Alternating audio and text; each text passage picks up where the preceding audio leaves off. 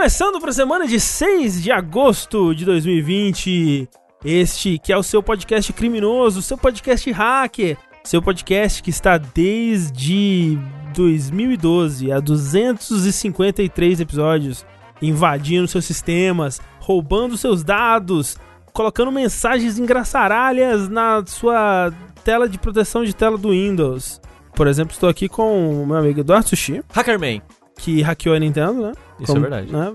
E dentro da Nintendo ele descobriu um, um jogo, é, um protótipo que nunca foi lançado, nunca será lançado talvez, que é o primeiro jogo protagonizado pelos Toads, onde... Mentira, não é, né? Porque eu tenho o Capitão Toad. Foda-se. Um jogo protagonizado pelos Toads, onde eles pegam em armas e fazem a revolução no Reino dos Cogumelos. É o da Ubisoft, esse? Isso, O Rabbit.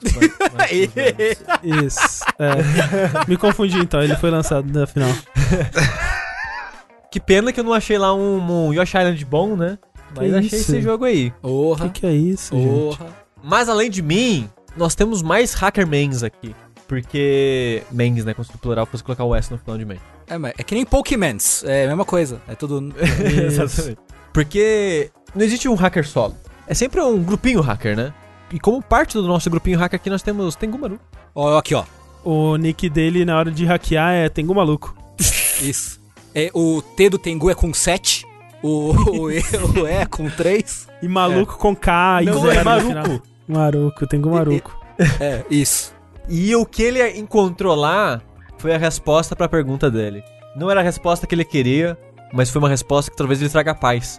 Que é os planos da Nintendo em matar Bassara. Foi a Sabia? Nintendo, então. Foi a, foi a Nintendo. Sabe, sempre soube. Eu sempre soube. Aliás, eu retuitei, não sei quem tá por dentro do lore, mas eu vou falar mesmo assim, que a, a mesma panela de Bassara que custa 800 dólares, a versão Meu normal, Deus. sem o adesivo de Bassara, custa 150 dólares. Caralho, filhos da puta. Caralho, 800 dólares, você tá de sacanagem. Sim. Porra, eu tava querendo, né? eu total ia tava pensando em comprar pro Tengu mesmo. Mas 800, aí tem 800. gosto Eu não sei, desculpa. falar, eu, eu não fui, não fui averiguar a informação. 800 Mas, é, é- um, um carro esporte com teto solar. Não é? Pô, cara. Enfim, compondo ainda essa ganger de criminosos do futuro, que pessoal ali com cabelo colorido e roupas descoladas brilhantes, que até, inclusive, tem o nome em inglês. Ricardo from Brasil Ricardo pro Brasil. está conosco mais uma vez, seja bem-vindo de volta. E, nos arquivos da Nintendo, ele encontrou, bem escondido, vários assets estranhos. Assets do Mario com a, a cara super realista, com poros, com pelinhos saindo da, da cara, com aquela vegetação. Vegetação, dá pra ver cada brotinho germinando na vegetação. E lá tinha uma nota escrita em sangue, falando que ninguém descubra ao usar Unreal Engine. Caraca.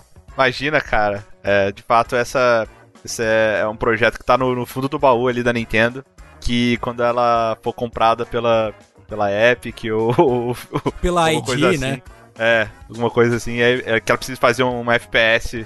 Isso. É aquele mesmo do astronauta, aí ele fala assim: é, esse cara foi contratado pela Nintendo. Ele já está, ele estava lá o tempo todo com a Exato. apontando. Isso.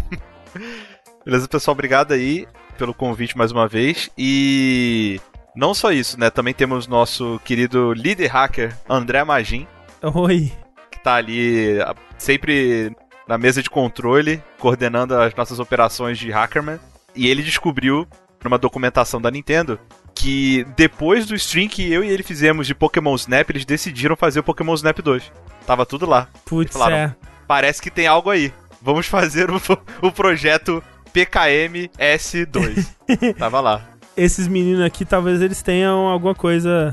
Eles saibam de alguma coisa, de alguma verdade. Alguma verdade fundamental. É, agora, Rick, eu quero saber se você está se referindo ao streaming que você fez jogando Pokémon Snap ou ao do que se trata que nós fizemos daquele outro Pokémon Snap. Que eu sempre, eu sempre gosto de trazer aqui a, a lembrança. Que é o vídeo mais odiado da jogabilidade. Qual? É, eu não sei, mas Eu não conheço esse lore. você não sabe desse? É Não, que assim, Não, não manjo. é...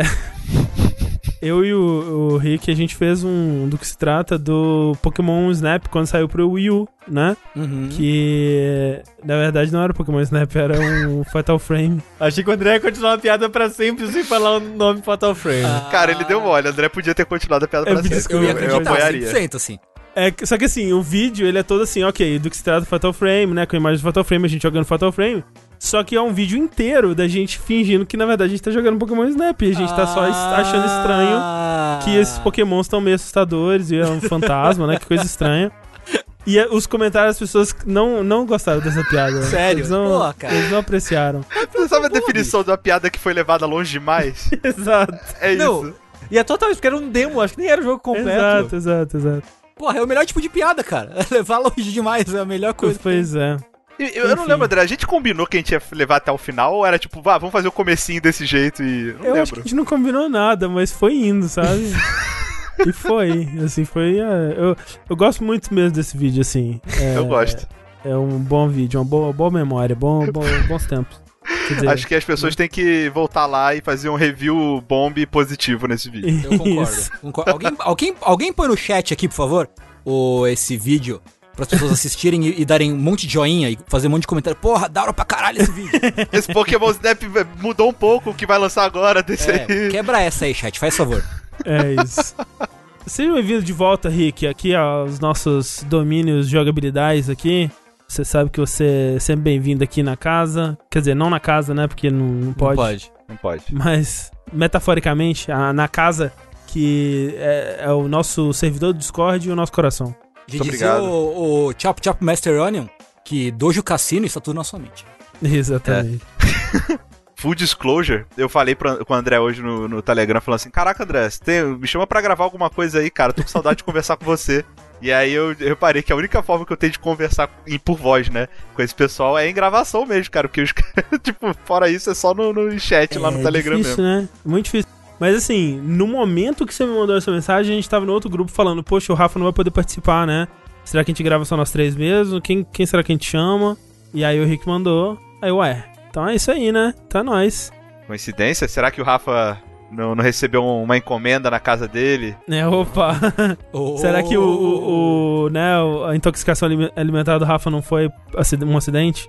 O, Rafa recebeu uma comida de um tal de Ricardo Dias lá. Isso. Ah, o que? Comida, né? Não vou questionar. É.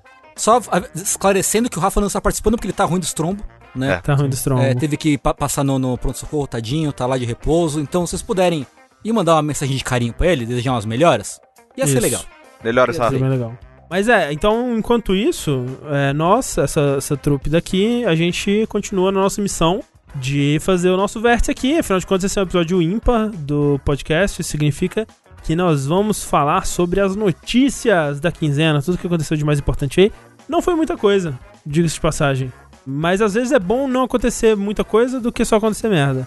Não, É. não que não tenha acontecido merda, aconteceu também. Mas foi menos que das outras vezes. É, Porque a gente tá numa onda de- Opa. de coisa ruim. É, enfim, então a gente vai comentar aqui tudo que aconteceu. É bom lembrar sempre, algumas coisas na verdade, que o Vértice ele acontece ao vivo, geralmente às quartas-feiras, no nosso canal do Twitch, twitch.tv jogabilidade. Então, se você tá ouvindo a versão editada desse podcast, você pode, semana que vem, comparecer lá, twitch.tv jogabilidade e fazer parte desse chat bonito, chat gostoso.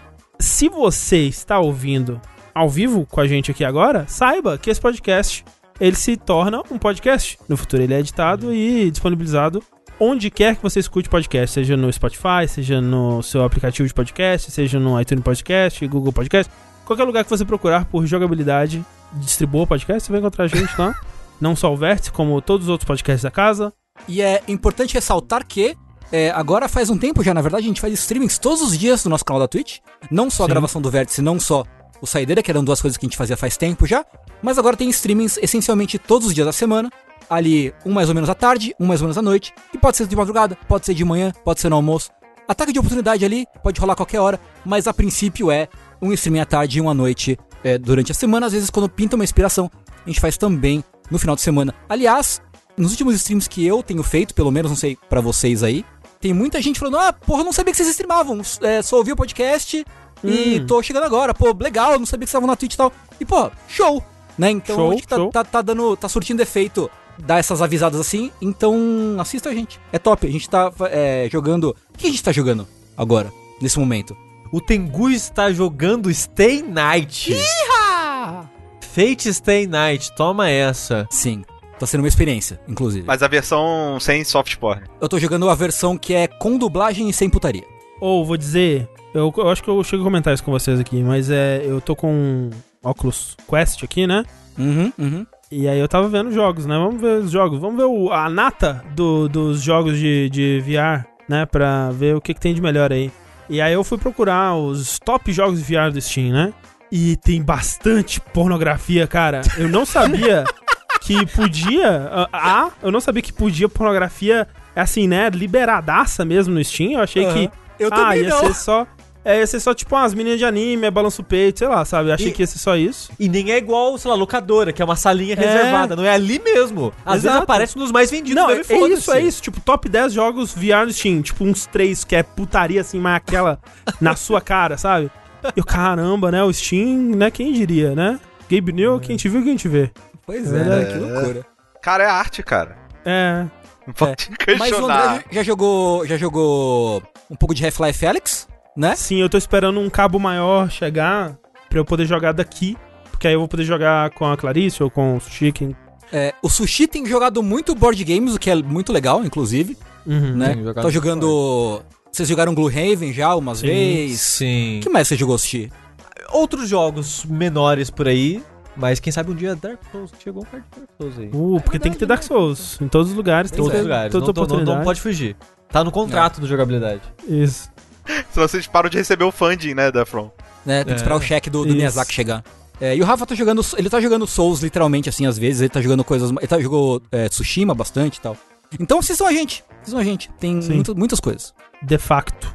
Mas é isso. É, é um outro último lembrete sobre os podcasts é que a gente teve problema recente com o nosso feed. É, então eu tive que resetar o feed, deletar o que a gente tinha e colocar um padrãozão lá que tá meio feio. Ele não tá com as informações que a gente trazia antes, que é informação de blocos e.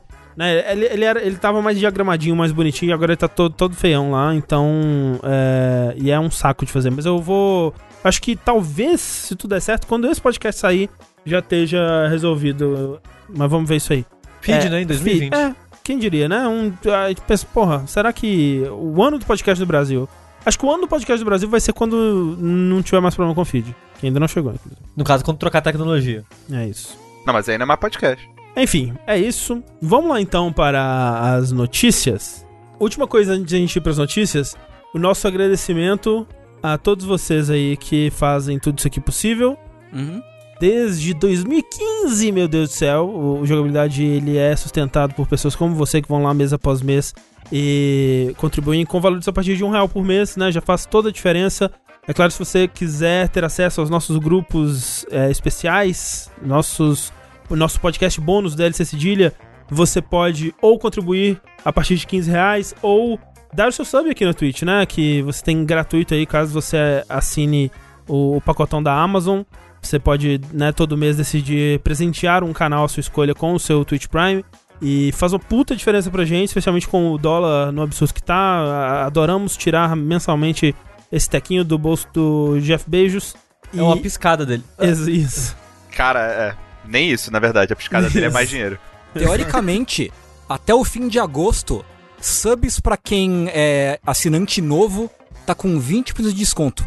Caraca. então, se você não é assinante, não é inscrito aqui na Twitch da jogabilidade, ó, mais barato, hein? O sub normal, né, no caso. Sub normal, sim, sim, sim. Isso, sim. Porque é. o Prime é na faixa, né? Exatamente. Na faixa. é. Prime aí, se você piscar, você já apertou o Prime aí, cara. Exatamente. É. Opa, opa, Só- apertei. Ih, puta, vai, obrigado. É, às Valeu. vezes você tem e nem sabe. Testa aí, clica, clica ali. é, Vamos testar se você apertou, tem o Prime. ai que susto. Não, se o Rafa tivesse aqui, ele já tinha Cantada a música cantado inteira. a música inteira. Mas vamos lá então agora, enfim, para as nossas notícias. Começando, então, pela principal notícia, eu acho que preencheu e encantou o Twitter aí nessas duas últimas semanas, que é uma, uma série de notícias, na verdade, que eu, sinceramente, eu não sei muito bem como falar sobre elas, o que, que a gente pode mostrar sobre elas, porque hackers, grupo de hackers ou uma pessoa, sabe-se lá, não sabe ainda a origem desse vazamento, mas rolou um vazamento de dados é, da Nintendo, um puta vazamento de dados da Nintendo, né? É, alguém invadiu os servidores da Nintendo e voltou com gigas e mais gigas aí de informações e, e dados e coisas E ferramentas e protótipos e coisas e arquivos e código-fonte de coisas. É, num nível realmente meio assustador, meio absurdo. E o fato é que a Nintendo ainda não se manifestou sobre isso, mas quando ela se manifestar, ela vai vir com a fúria de mil sóis aí. É muito doido, né? É, é muito curioso que a resposta desse leak seja tão silenciosa de todas as partes, assim, parece. Tipo, ok, a galera, a galera deu a notícia, divulgaram as, as coisas, tal, os assets, as- enfim, os arquivos de, de, de áudio, de vídeo, enfim. A Nintendo não deu um pio. A turma de conservação de jogos, que normalmente se interessa por esse tipo de coisa, também não se manifestou muito, né? Com medo Então, da assim- Nintendo que não deu um pio.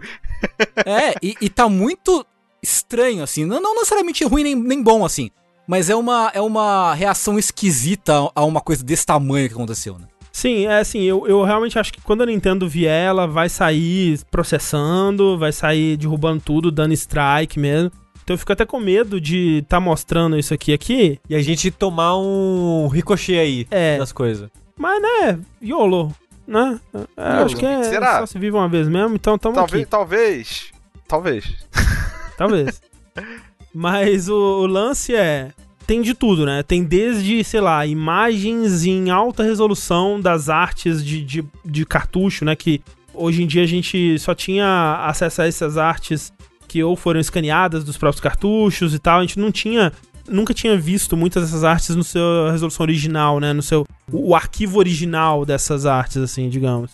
Né? Então, capa do- dos jogos do Mario, do Zelda, do Star Fox, é, renders em altíssima resolução dos itens, né, de, de Zelda e dos logos, assim, uma coisa bem... é, a gente não tá acostumado a ver esses objetos nessa resolução, sabe? É, renders de, de Zelda Ocarina of Time, do, das cenas que são pré-renderizadas, né, com os cenários pré-renderizados de Ocarina of Time, é um JPEG de baixíssima resolução no jogo que fica estático lá e, e agora tem versões em altíssima resolução dessas imagens. Tem do jogo todo ou só algumas? Eu só vi algumas, mas assim, o lance de- dessa, dessa parada toda é que eles estão desvendando aos poucos ainda. É muita Uhum. coisa, né? Então, Entendi. tem e muita tá coisa. organizadinho, né? É, e esse que é o problema. Tipo, não, não tem um lugar só que tá soltando tudo em ordem, tá? Muita coisa que as pessoas estão soltando no Twitter, ou no Reddit, ou no, no 4chan e tal.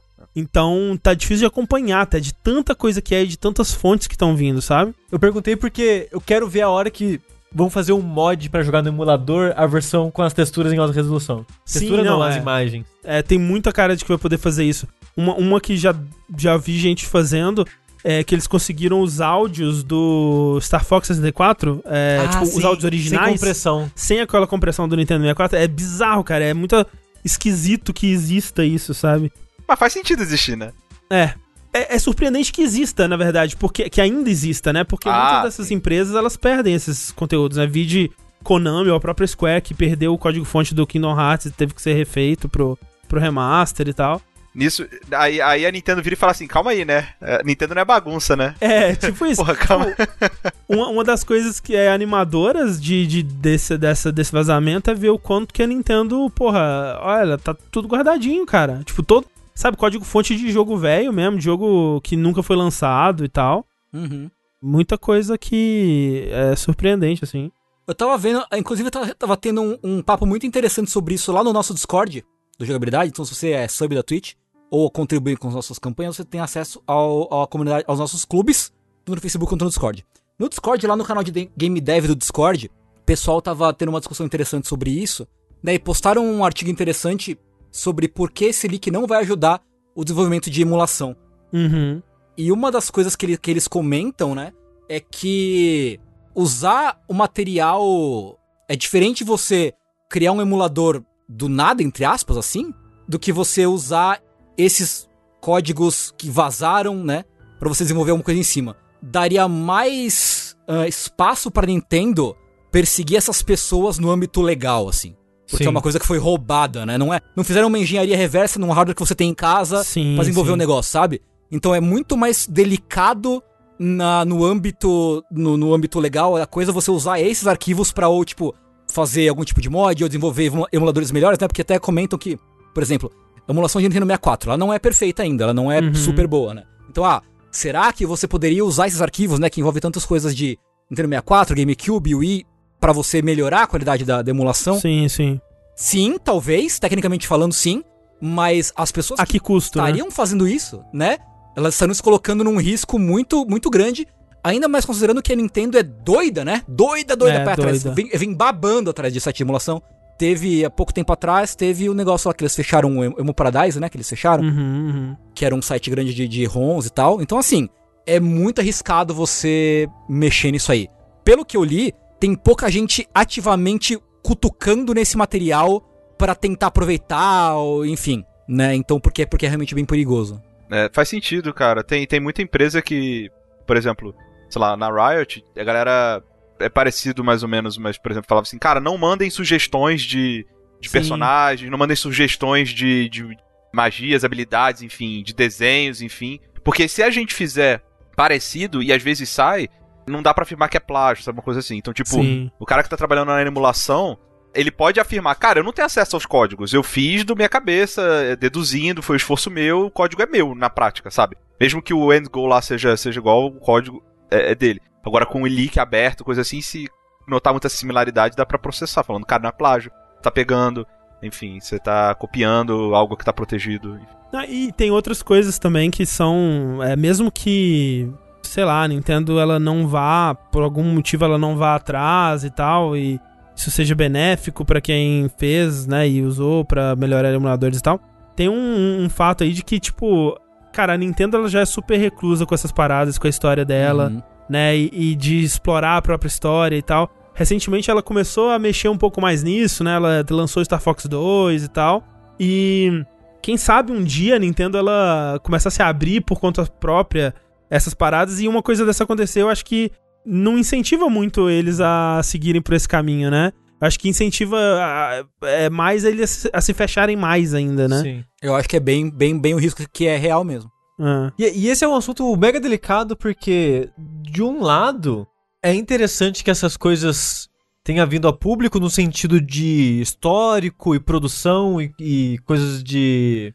Meio que uma arqueologia quase dos É, jogos, assim, sabe? entendeu- Uma preservação histórica. É, e assim, tal. entender o processo criativo da Nintendo, né? Como que esses jogos, tipo, al- alguns jogos mais clássicos da história foram feitos, né? Por um lado, é muito legal isso. Por outro, foram todos arquivos roubados, Uhum. conseguidos de maneira ilegal, e que ninguém vai querer trabalhar com isso pelo medo de dar um ruim. E não só isso, é errado fazer isso, sabe? Sim. É. Até que ponto você é a favor da preservação?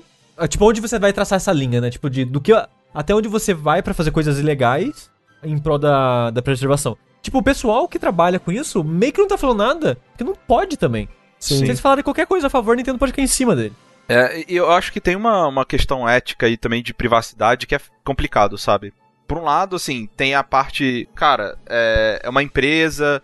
Empresa, tipo, não tem que ter necessariamente pena de empresa gigante, enfim, né? Tipo, às vezes em prol da- de um bem maior, de preservação, lá, pode-se dizer que justifica. Mas por outro lado, tem é, as pessoas que trabalharam nessa empresa, né? Então, o pessoal fala que quando você ó, é, tem, vazou parte de códigos que tem Sim. comments da- dos desenvolvedores, tem é, conversas em- que eles tiveram sobre coisas que saíram.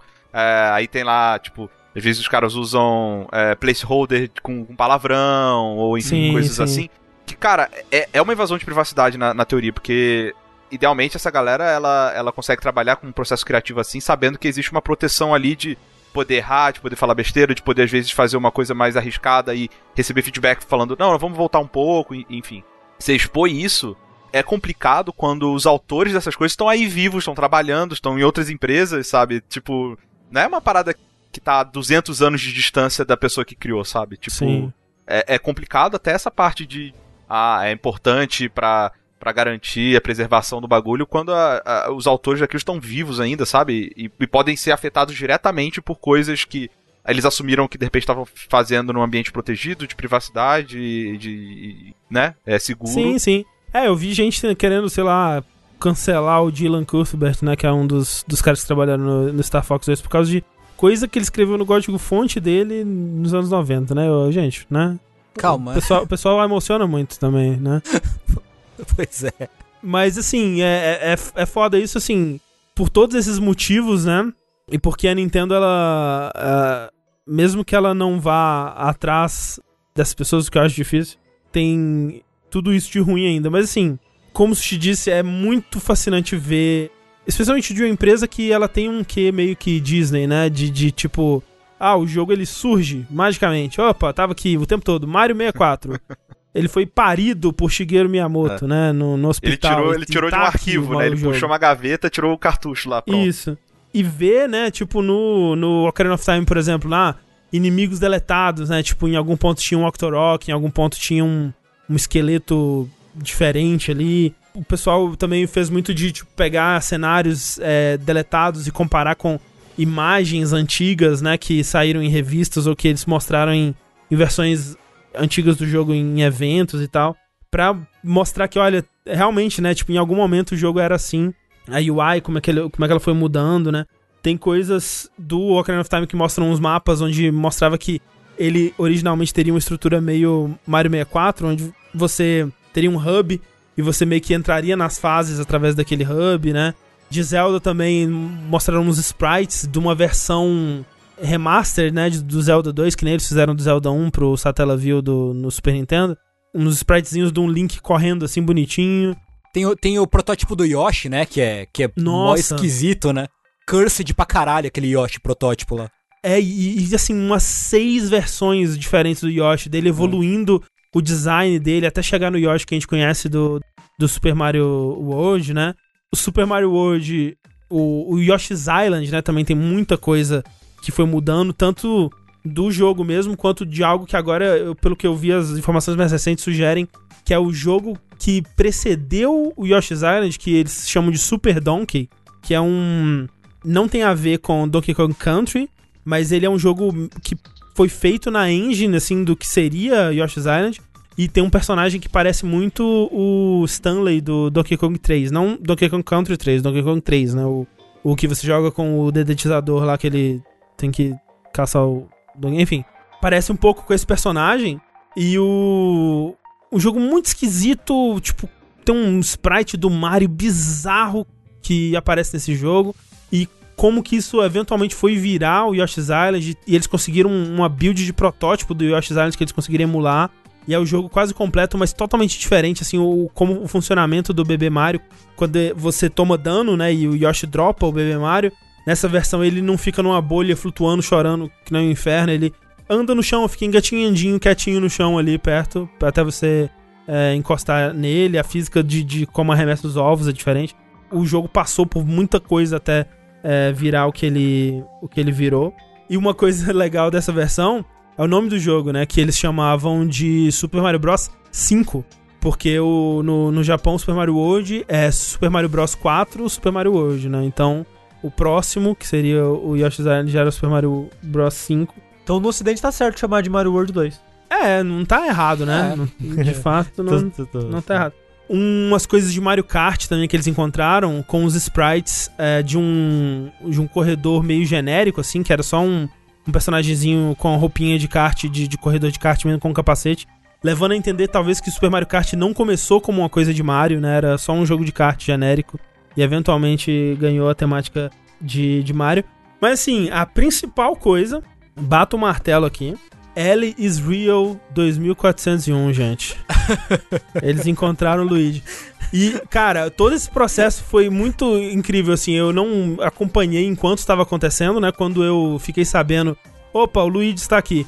Mas tem um, um vídeo que alguém fez de- é, documentando os, o- as pessoas aos, aos poucos descobrindo isso num, num thread do 4chan e aos poucos encontrando o modelo e as texturas e aplicando e montando. as- o fórum montando um Luigi, assim, tipo, parindo o Luigi, e, tipo, meu Deus, nós não estamos prontos pra isso. e de repente estava lá o Luigi encontrado no código-fonte do, do Super Mario 64. né? Ele não tá no jogo, no cartucho, né? Eles encontraram, é, né, de uma versão muito, muito é, inicial do jogo.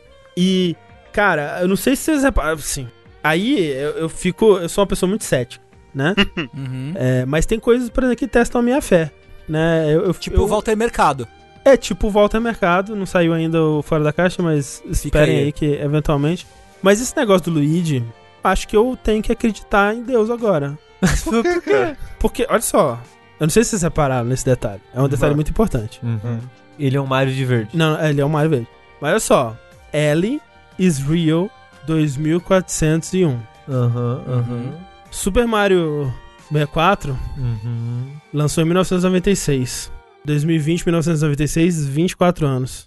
Super Mario 64 lançou no Japão em junho. Qual foi o mês que esse, o Luigi foi descoberto no, no Mario 64? Julho.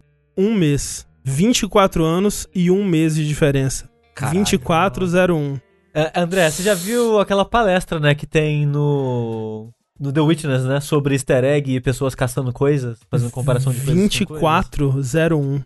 Procura o segredo do Salmo 46, vocês aí. 2401. 24 Amém. anos e um mês. 24 anos e um mês. O André é a moça que tava investigando o Shakespeare e enlouqueceu quando tava chegando perto da verdade. Eu não sei se as pessoas sabem, tem gente perguntando o que é 2401. No Mario 64, o cartucho de 1996, lançado em junho de 1996 no Japão. Se você for na fonte dos Buu, que tem um Buu lá, você pula no Buu, entra na gaiola dele, você vai pra fase do Buu, correto? Lá tem uma fonte com uma estrela, alguma porra lá, tem um texto. Mal dá pra ler o texto, provavelmente nem é isso que tá escrito, mas se você se esforçar, você consegue Ah, que tá escrito L is real. L é real. 2401. Isso tava escrito lá. Tá escrito no jogo. As pessoas não inventaram isso. Não! Isso é tipo, todo mundo lê L is real 2401. A gente falou no podcast. A gente falou no ligado? do podcast. Eu Tá ligado quando você olha, olha na janela, a janela tá meio manchada? Falei, caralho, Nossa Senhora na janela, tá ligado? Tipo, É, mas Jesus no Fandangos. Jesus no É o André forma. agora, cara. É o André inteirinho agora. Ele viu Jesus no cu do cachorro. 2401, gente! Eu acredito em Deus. André, japo... André, japonês nem sabe falar Eu inglês. nego a André. Cristo. Como é que... Os caras não sabiam falar inglês naquela época.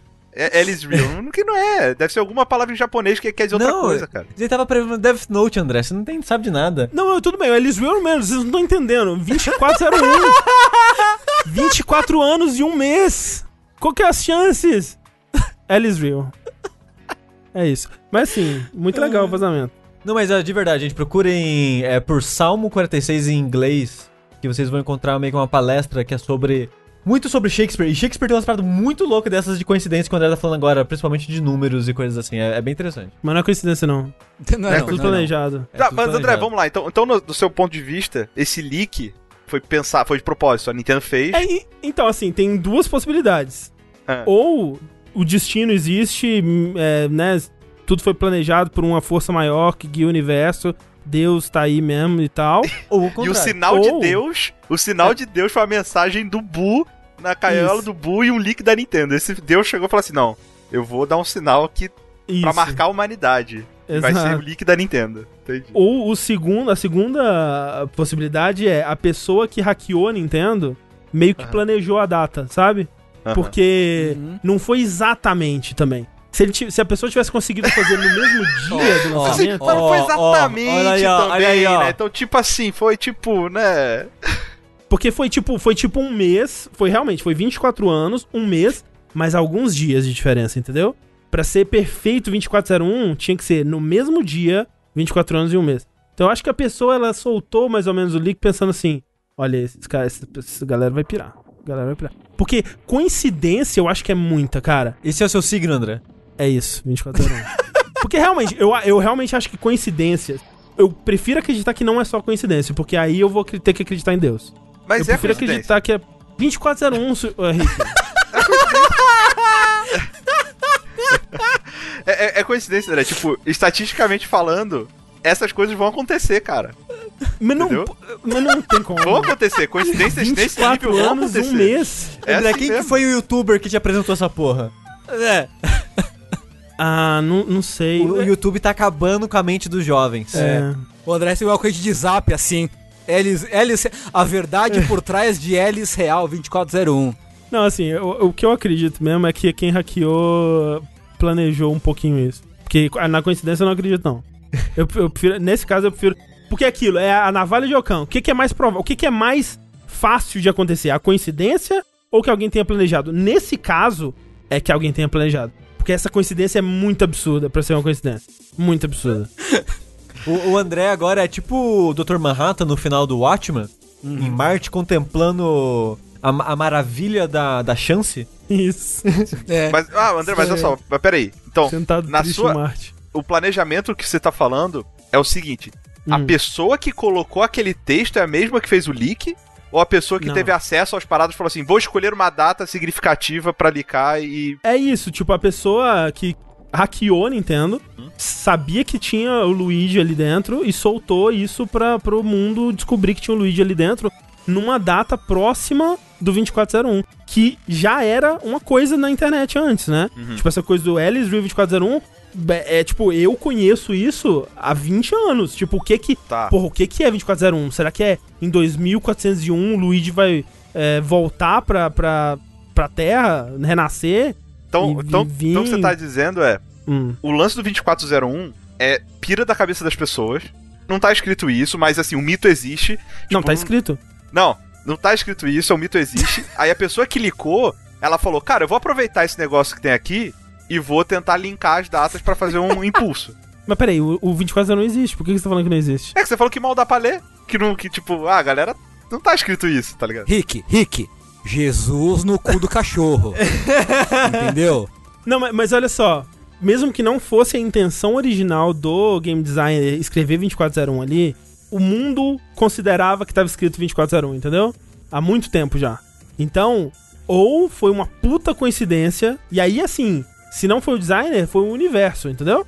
Que planejou essa coincidência. Porque se não tava escrito no jogo, tipo, é isso aí, entendeu? Eu tô. Eu tô. É, eu, tenho, eu tô repensando muitas coisas sobre minha vida. Cara, que bom, cara. Assim, se, se, se, essa, se essa crença for algo positivo na sua vida, André, tô, eu, eu dou suporte, eu apoio. Cara, eu gosto muito que esse programa vai sair junto ou próximo do Linha Quente, em que o André tem uma- outra demonstração de fé muito bonita. fora assim. da caixa, fora da caixa. Fora- Isso, do Fora da Caixa, perdão. É, e é muito. Ver o André descobrir a, a espiritualidade dele em 2020 tá muito bonito, assim. tá, tá O que, bonito. que uma pandemia não faz, né? Tá Até o tá bem final, eu seria um devoto. 100%. Mas é, mas é isso, eu, eu tô na expectativa de ver o que, que a Nintendo vai fazer sobre isso. O que, que eles vão. Como que eles vão se manifestar. Eu tô com medo, na verdade. Mas é, vamos esperar para próximas notícias aí da, da Nintendo. É, enquanto isso, Pikmin 3 foi anunciado, né, gente? Por 60 dólares aí pra gente. É, no caso, a versão pra Switch, né? Que é, É. o Pikmin 3. Qual que é o nome? Deluxe? Eu acho que é Deluxe. Deluxe. É. O que falta no Wii U? Funk Agora- Barney, como o Heitor bem lembrou. Funk Bar, né? Pois é. O jogo já foi, né? A Nintendo anunciou essa semana que vai ser relançado, né? O Pikmin 3 é um dos, dos clássicos do Wii U, que não tinha visto relançamento ainda. Ah, agora não falta quase nenhum mais, eu acho. Dos grandes clássicos do Wii U, assim. Que eu, que eu me lembre. Falta o Mario 3D World. É, que já tem um rumor, né, de que vai sair naquele, naquela, É verdade. aquele pack louco lá, que É. o novo Mario Stars, não sei se vai se ainda se já passou do prazo deles terem dito alguma coisa sobre isso, não sei. Tem o Mario 3D World, tem o Xenoblade X, Uhum. o jogo que ninguém gosta. e acho que do Wii U talvez seja isso, assim. É, o pessoal tá falando ali Zelda Wind Waker, mas o Zelda Wind Waker não é do Wii U, né? É. Inclusive, o que, tava- o que- o que eu vi gente comentando no Twitter é que deviam relançar pro Switch a versão do GameCube porque a. Eu não sei se a iluminação é diferente, sei lá. tem alguma diferente, tec- é. técnica diferente ali. Porque eu não, eu não joguei do, do GameCube, só o do. É, eles refizeram a eliminação. Mas é, o jogo já foi retirado da, da eShop do Wii U já, ou seja, se fode aí, se você tiver um Wii U e quiser comprar, você se ferrou. E ele vai ser lançado por 60 dólares, né? Porque a Nintendo falou, é, quando vocês podiam, vocês tinham a chance e não compraram, se fode aí agora então, meu irmão. O problema não é meu, o problema é de vocês. É a, é Nintendo falando, eu te desafio a comprar esse jogo agora, quero ver. Duvido. Vixe, vixe. Yeah! Não deixava. É isso a Nintendo fazendo pro, pros fãs de Pikmin. Isso. Se é que eles existem. Eu conheço algumas pessoas que gostam de Pikmin, eu não, é, é mancado eu falar isso assim. É, eu, eu, eu acho assim, nada contra quem gosta de Pikmin, mas. Até tem amigos que- Mas, né? é. Mas. Mas eu, o tipo, o Pikmin 2, por exemplo, eu conheço uma galera que fala que é um dos melhores jogos já feito. Eu fico. É, ok, pois é. eu- ok. Tipo, eu não joguei, eu não joguei. Quando eu olho assim, parece difícil de crer, mas né, cada um é cada um. Mas é, é tipo uma galera que nem eu falando de Pokémon Snap? Deve ser, né? Não, cara, eu vi, eu vi pessoas que, que são fãs de, de Pikmin jogando Pikmin, e, assim, a impressão que eu tive é que assim, ele é um RTS que é não parece, mas extremamente hardcore e, e cagação de sangue, assim, sabe? Foi a impressão que eu tive. Então, assim, respeito. Nunca, nunca encostei no Pikmin, mas tenho grande apreço pelo, pelos Pikminzeiros. Um beijo pra, pra nação Pikminzeira aí. É, Que, um, que é da jogabilidade. um salve. Um A salve nação pros não, né? Provavelmente grupo ali, né? O trio. É, Pois é. Cara, o meu contato com Pikmin foi só no Smash Brothers. Nunca joguei. Tem o é, Olimar eu também lá. nunca joguei. É, e é aquela, tipo, não tem interesse. Se por acaso cair nas nossas mãos aí, talvez eu dê uma chance, por É. curiosidade, mas não, correr, não, não correria atrás também. Pois Eu é. acho que eu vi um speedrun de Pikmin. Já. É. Desses Summer Quick, Dan, Dan, Dan Quick aí. Na época que eu vi esse pessoal jogando Pikmin, eu tentei jogar. Eu falei, eu não sou cérebro expandido, eu não sou woke o suficiente pra jogar Pikmin. É, então eu só observo de uma distância segura e admiro assim a beleza do, do- da arte. É, Nicolas perguntou se o Rafa gosta. Eu acho que também não. Eu acho que ele não. não tipo, eu acho que ele admira, mas não é um tipo de jogo que ele. É tipo Animal Crossing, assim, sabe? Ele acha, ah, é legal, mas tipo, não é pra ele. É. Eu acho, eu acho. Pelo que eu me lembro de ter ouvido ele falando. É isso. Fica aí mais um jogo sendo lançado para o Switchzão. Quem sabe, né? Do jeito que as pessoas estão sedentas por, por jogo, quem sabe vira uma febre aí que nem Animal Crossing, né? Vamos ver. A outra notícia da Nintendo que a gente tem aqui é uma um tanto quanto curiosa. Que tem esse cara, né? O John Boyne, que ele é um autor de, de livros aí. O, acho que o livro mais famoso dele é O Menino do Pijama Listrado, né? Que é um filme. Que é bem famoso. Bem famoso, exato. E ele recentemente, bem recente, né? Tipo, agora final de julho, ele lançou o novo livro dele, que se chama A Traveler at the Gates of Wisdom. É um livro aí, parece muito interessante pelo título. Né? Maravilhoso. Gosto muito de ler. Leitura, aprecio. André, você é Booker? Já li vários livros na minha vida. Já li Sei. Pedro Bandeira, Uhum. já li. Jason Schreier. Jason Jason Schreier. Pelo menos Aham. uns seis livros, né, André? Ah, olha, pelo menos. Uns seis, uma meia dúzia, assim. vamos, vamos colocar cinco pra não ser, né, muito ganancioso também. Já li pelo menos uns cinco livros da minha vida. Vamos lá. Boa. E no- nesse livro alguém notou, né, no, acho que foi no Reddit mesmo, alguém notou que num, num parágrafo lá do livro, ele tava explicando como que um personagem do livro fazia tintura, né, pra, pra roupa e tal. E aí ele começa a descrever assim, ah, tem, né, precisa de vários ingredientes, né, dentre eles, ah, safira, pimenta, umas plantas e tal, assim. E aí ele começa a falar assim, ah, folhas da planta Silent Princess. Aí depois, ah, asa de Kiss, olho de Octorok, rabo de Lisalfos vermelho. E aí, e alguns cogumelos Hylian. Aí você tipo, oi? O que que está acontecendo aqui? Esse livro, né, né, não é como se fosse um livro que coubesse referenciar a cultura pop nem nada do tipo.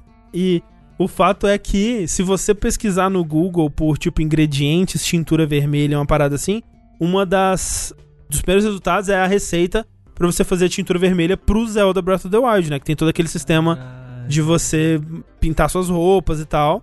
E aí a lista de ingredientes dessa receita foi o que ele usou pra, pro, pro livro dele. As pessoas descobriram isso ou ele falou? As pessoas descobriram, descobriram é, e, e, tipo, ele nem sabia, ele até a- apontarem pra ele, ele não, ele não sabia do erro dele. Foi tipo um por engano mesmo. Ele pesquisou, Não foi uma referência, tava- né? Foi, foi, foi é, por engano. ele nem, nem joga videogame, ele nem sabe o que que é Zelda. Não, deve ser um boomerzão. Pra, pra ele ler essas palavras inventadas e achar é algo real que existe. Exato. Nem Ah, cara, né?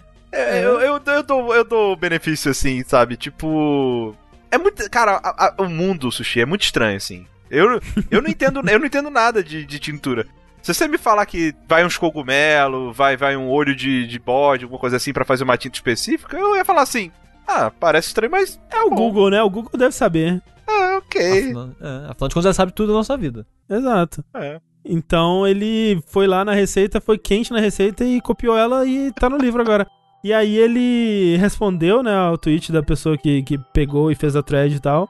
E tipo, ele levou na brincadeira e riu e falou: Ah, vou contar essa história na- nas minhas palestras por muitos anos e tal. E a próxima edição eu vou corrigir essa porra aí. Ele não falou, ele falou que vai, vai, a- vai aceitar que ficou assim mesmo, não sei se ele vai corrigir. Mas aí, obviamente, as pessoas começaram já a encontrar problema porque ele depois. As pessoas estavam postando outros tweets dele, é, onde ele. Esse livro do Menino do Pijama de Estado, né? Ele é sobre o Holocausto, né? E tal. E o Museu do Holocausto uma vez fez um texto sobre o livro dele, tipo, criticando e falando de- das várias é, informações incorretas que tinha no livro e tal. E ele meio que respondeu todo grosso, assim, pro Museu do Holocausto. Falando, tipo, ah, vocês deviam fazer uma pesquisa melhor, seus fatos estão incorretos e tal. E aí o pessoal começou a linkar esse tweet pra ele. Tipo, ah, né, cobrando pesquisa dos outros, né? Que curioso isso. Teto de vidro, cara. Não dá É. pra atacar os outros, não, mano. Exatamente. Então, eu só achei muito, muito engraçado toda a situação. Ri, ri bastante. Dei gostosas gargalhadas. quando Eu, eu fiquei curioso pra Twitter. ver o- o- a origem do o site que tem essa receita aí. Cara, né, será que é tipo é muito. Não dá pra notar que é de um jogo? Dá, não, é porque a pessoa que fez a thread, ela colocou a, a pesquisa sendo feita no Google e o, como é o resultado, porque não é nem site, né? É quando o Google agora ele tem aquela coisa inteligente que ele já aparece é, o resultado como parte da né? página. É. Então ele já te dá a lista dos ingredientes assim antes de você clicar em qualquer outra Saquei. coisa. O cara não clicou, né? Não foi um site. Ele pegou sem contexto nenhum, né? Então, tinha o contexto, tipo, tinha lá em cima como fazer a tintura vermelha em Zelda, e aí do lado tem até uma imagenzinha do jogo. Ah. Mas aí ele, né, porra, só focou em uma parte do resultado, aparentemente. Ok. Então é, é isso. Achei muito da hora. A Nintendo vai processar ele agora, obviamente. Agora ele está falido, que a Nintendo tirou todo o Inclusive foi ele o hacker da Nintendo. Isso. Por falar em grandes empresas de videogames, né, nós temos a próxima notícia aqui, que é sobre a Activision Blizzard aí, essa, essa grande publisher, que tá, quem diria, ganhando bastante dinheiro. Olha só. Olha só, as coisas vão bem para a Activision Blizzard. Que feliz estou eu pelo Bob Kotick, que está engordando um pouco mais suas, suas contas bancárias aí. É, eles fizeram recentemente hum, a conferência, né, para relatar os, os- os resultados, né, do, do segundo trimestre. E eles tiveram crescimentos aí, superando as expectativas, né, do, do que eles tinham planejado e do que eles tinham, é, como diz, previsto, sei lá como é que fala, para esse período, né. E eles tiveram um crescimento é, a mais do que o esperado de 38%. Eles, eles, a receita deles fechou em 1,38 bilhões de dólares. Uou! É bastante dinheiro, não sei se você sabia. Cara, tipo, é, é aquele tipo de cifra que você não consegue imaginar É. mais quanto dinheiro que é, assim. É, eu preciso de alguém com grãos de arroz pra me explicar isso. Sim. daí. É, Eu preciso sim. de alguém me falar, falar sobre isso pra mim em termos de estádios de futebol. É, em tortas. Tipo, quantas tortas dá pra comprar, tá ligado? Eu preciso de alguém pra botar um pixel. É, um, um pixel vale um dólar. Aí faz Isso. um desenho gigantesco pra eu entender. Exato. E assim, a maior fonte desse crescimento, né, vem do Call of Duty Mobile e do, do Warzone, né, que foram putas sucessos aí. Mas também é, é muito surpreendente até vem da Blizzard, né? E mais surpreendente ainda de World of Warcraft, que teve um, ressurgimento aí, né? World of Warcraft que tava é, meio que é, aos poucos apagando por causa da pandemia, por causa da- da- do tempo a mais que as pessoas estão tendo aí pra dedicar aos seus hobbies e a jogos. O WoW deu uma ressurgida, né? E o interesse aí na próxima expansão, que é o Shadowlands, que vai ser lançado ainda esse ano, tá bem grande, né? Com pré-vendas e, e tal. E, e foi bem, bem surpreendente pra todos e de uma forma positiva. Então, que bom, né? Que a Blizzard vai receber, né? né uma recompensa aí justa pelos seus esforços, né? E seu sucesso. Que vai, né, recompensar a todos e todo mundo vai ser feliz e vai dar tudo certo. É, é isso, né? E é isso. Uma boa notícia, né? Próxima notícia, então, gente, vamos lá. Então, não, né? Próxima porque... notícia: a Blizzard paga muito mal seus funcionários. É, próxima notícia. Os funcionários da Blizzard não estão felizes com o seu salário.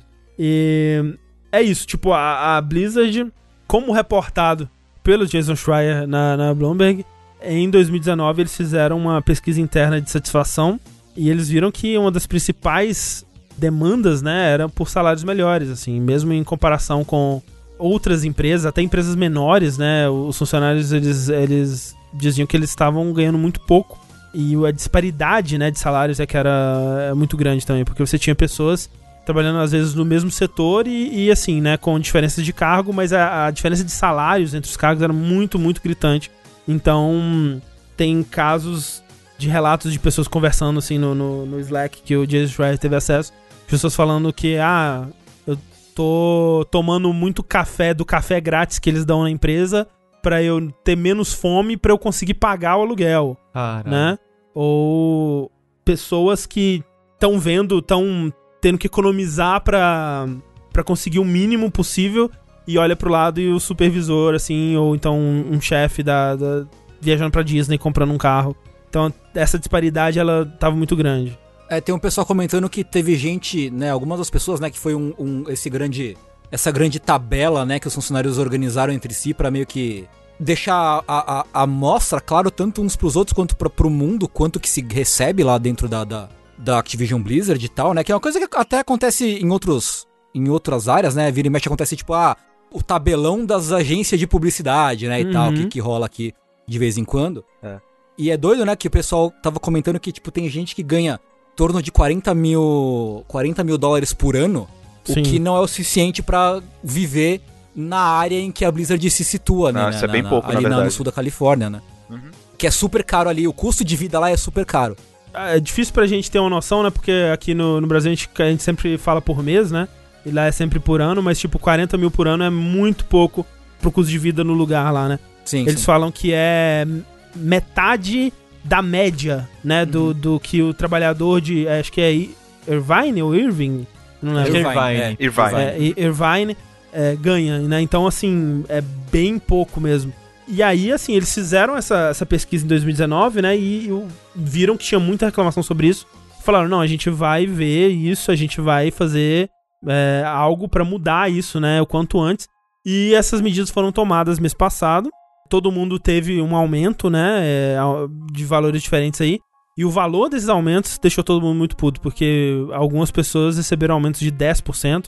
Para as pessoas que mais se destacaram receberam de 20, que era muito abaixo do que eles estavam realmente esperando pra, né, ter um, um salário decente mesmo pro que pra função que eles estavam exercendo. É, Esse valor de 10, assim, é você espera de aumento normal, sabe? Não pra fazer catch-up. Tipo, Exato. esse é um aumento esperado de você tá melhorando, de você tá subindo na carreira, ano a ano, enfim, fazendo. De repente faz um, um- Você toma uma promoção, você ganha de 50%, às vezes um pouco mais, É. mas tipo, 10% é ok.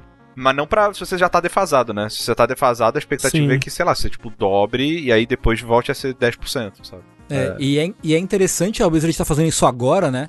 Depois da, da- dessa pesquisa aí de 2019, sendo que 2020, 2019 ela também teve recorde de, de lucro, né? Na operação e tal da, da Activision Blizzard como, de modo geral. O CEO, que é o Bob Kotick, o fofíssimo Bob Kotick, um Uhum. homem super fofinho, né? Queridíssimo. Só naquele ano ele, ele levou 40 milhões de dólares, que é uma cifra que já não dá pra imaginar exatamente quanto, Uhum. que, é, quanto que é de dinheiro. E naquele mesmo ano, a empresa demitiu 8% de sua força de trabalho, Sim. Que foram tipo umas 800 pessoas, né? né? E- enquanto tem um, um ano recorde de lucro, né? Então, é, sendo que pau no cu. Dessas 800, umas 100 foram da Blizzard. E as pessoas que ficaram na Blizzard depois dessas demissões absorveram, né, as funções, as responsabilidades dessas pessoas que tinham sido demitidas e não tiveram reajuste no salário. Então, quem tá lá agora tá trabalhando mais, né, recebendo o mesmo. né, e tem casos, assim, de, de gente veterana da Blizzard, que tá lá talvez há mais de uma década, falando que na prática o aumento que ele teve foi de 50 centavos por hora e que ele tá ganhando menos hoje do que ele ganhava há 10 anos atrás, porque há 10 anos atrás ele tinha mais como condições de fazer hora extra.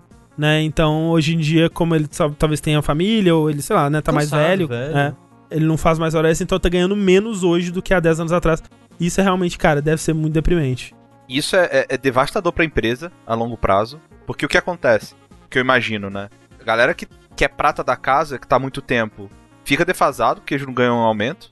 Aí a galera que vai entrando, é, às vezes, se tá começando a carreira, já entra com salário baixo. Se tá vindo de fora do mercado, vem com um salário muito mais alto que acaba fazendo essa disparidade, então cria essa Uhum. satisfação e essa, essa complicação ferrada com os funcionários. E você acaba perdendo talento, cara. Tipo, Sim. a galera que tá na Blizzard há muito tempo, velho, são dinossauros da indústria de games, assim, sabe? Os caras. Eles fizeram hits que. Uou, né, velho? Tipo, tá até Sim. hoje aí. Uhum. Velho, é, é raro isso, não é com todo jogo que dura décadas, né? E aí essas pessoas vão saindo da empresa. E aí perde a liderança da empresa, e aí fica a isso. galera mais júnior, é underpaid ainda, enfim. É, é, é uma bola de neve, cara, que você precisa tentar fazer esse, essa equação de, cara, beleza, vamos passar a régua, deixar todo mundo com um salário mais competitivo, fazer uma reestruturação de, de cargos, enfim, de organograma, pra tentar revitalizar a empresa, manja. É, e é- é- essa administração da, da Activision, ela tá, né, já não é de hoje, tá meio que matando a Blizzard aos pouquinhos, né, assim. Uhum. Porque tá acontecendo muito isso de, né, se eles não se eles não fazem é, nenhuma mudança, eles estão perdendo, né, essas, essa liderança, essas pessoas é, das antigas, né, e muitas delas já, já vazaram. Muitas dessas pessoas, desses ex-funcionários da Blizzard, relatam que foram para outras empresas ali, seja é, muitos foram para Riot, por exemplo, e, e falam que lá exercendo a mesma função recebiam um dobro, às vezes mais do, do que o dobro de, de salário. E realmente aí a- fica meio que assim, não tem porquê, né, você permanecer numa empresa como a Blizzard. Se, tipo, sei lá, vai que daqui a. no próximo ano fiscal eles decidem demitir mais 100 porque não bateu uma meta específica que eles tinham. E é foda, sabe? Tipo, que nem aconteceu com a, a, a outra demissão, né, em 2019. Que foi por conta deles não baterem metas com Overwatch e, e WoW, né, na época. E, e é o que tá levando a Blizzard a fazer jogos que eu- em outras épocas eles não considerariam fazer, como é o caso do o Diablo Immortal, né, que é o, o jogo mobile lá, que vai saber se vai ser bom ou não, mas eles, né, já tem, né, relatos aí de que é meio que, tipo, cara, é o jogo que a gente precisa fazer, sabe? É, Overwatch 2 mesmo. É, exato, né? Sim. Então, é, a Blizzard tá muito nessa de. é, Ela tá perdendo aquilo, né? Quando a gente falava da Blizzard há, há- há um tempo atrás, a gente via uma empresa que tava fazendo o que ela queria fazer, seguindo uma, uma paixão aí, né? E aquilo do.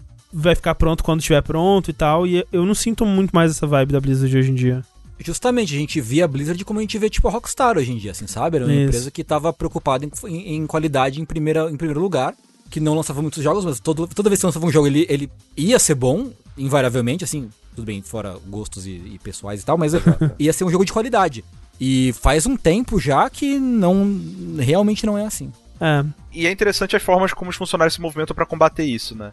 É engraçado ver empresas, né? Tipo, muito se diz às vezes, culturalmente falando lá fora, acho que no Brasil também é um pouco pode você não fa- ficar falando seu salário pros outros, né? Uhum. E na prática, sei lá, eu acho que num mundo onde as pessoas elas elas têm maturidade pra discutir isso, eu acho que só tem benefícios de você falar seu salário pros seus pisos, na verdade. Você manter seu salário secreto, ele beneficia a empresa, basicamente, Sim, sabe? sim. Tipo, na, na prática você tá talvez querendo proteger o seu, mas quem sai ganhando na, na, na real mesmo é a empresa, né? Você fazer um. Nem que seja anônimo, né? Como foi o caso ali Sim. essa planilha de, de compartilhar salários com detalhes do tipo bônus, tempo de empresa, cargo, obviamente.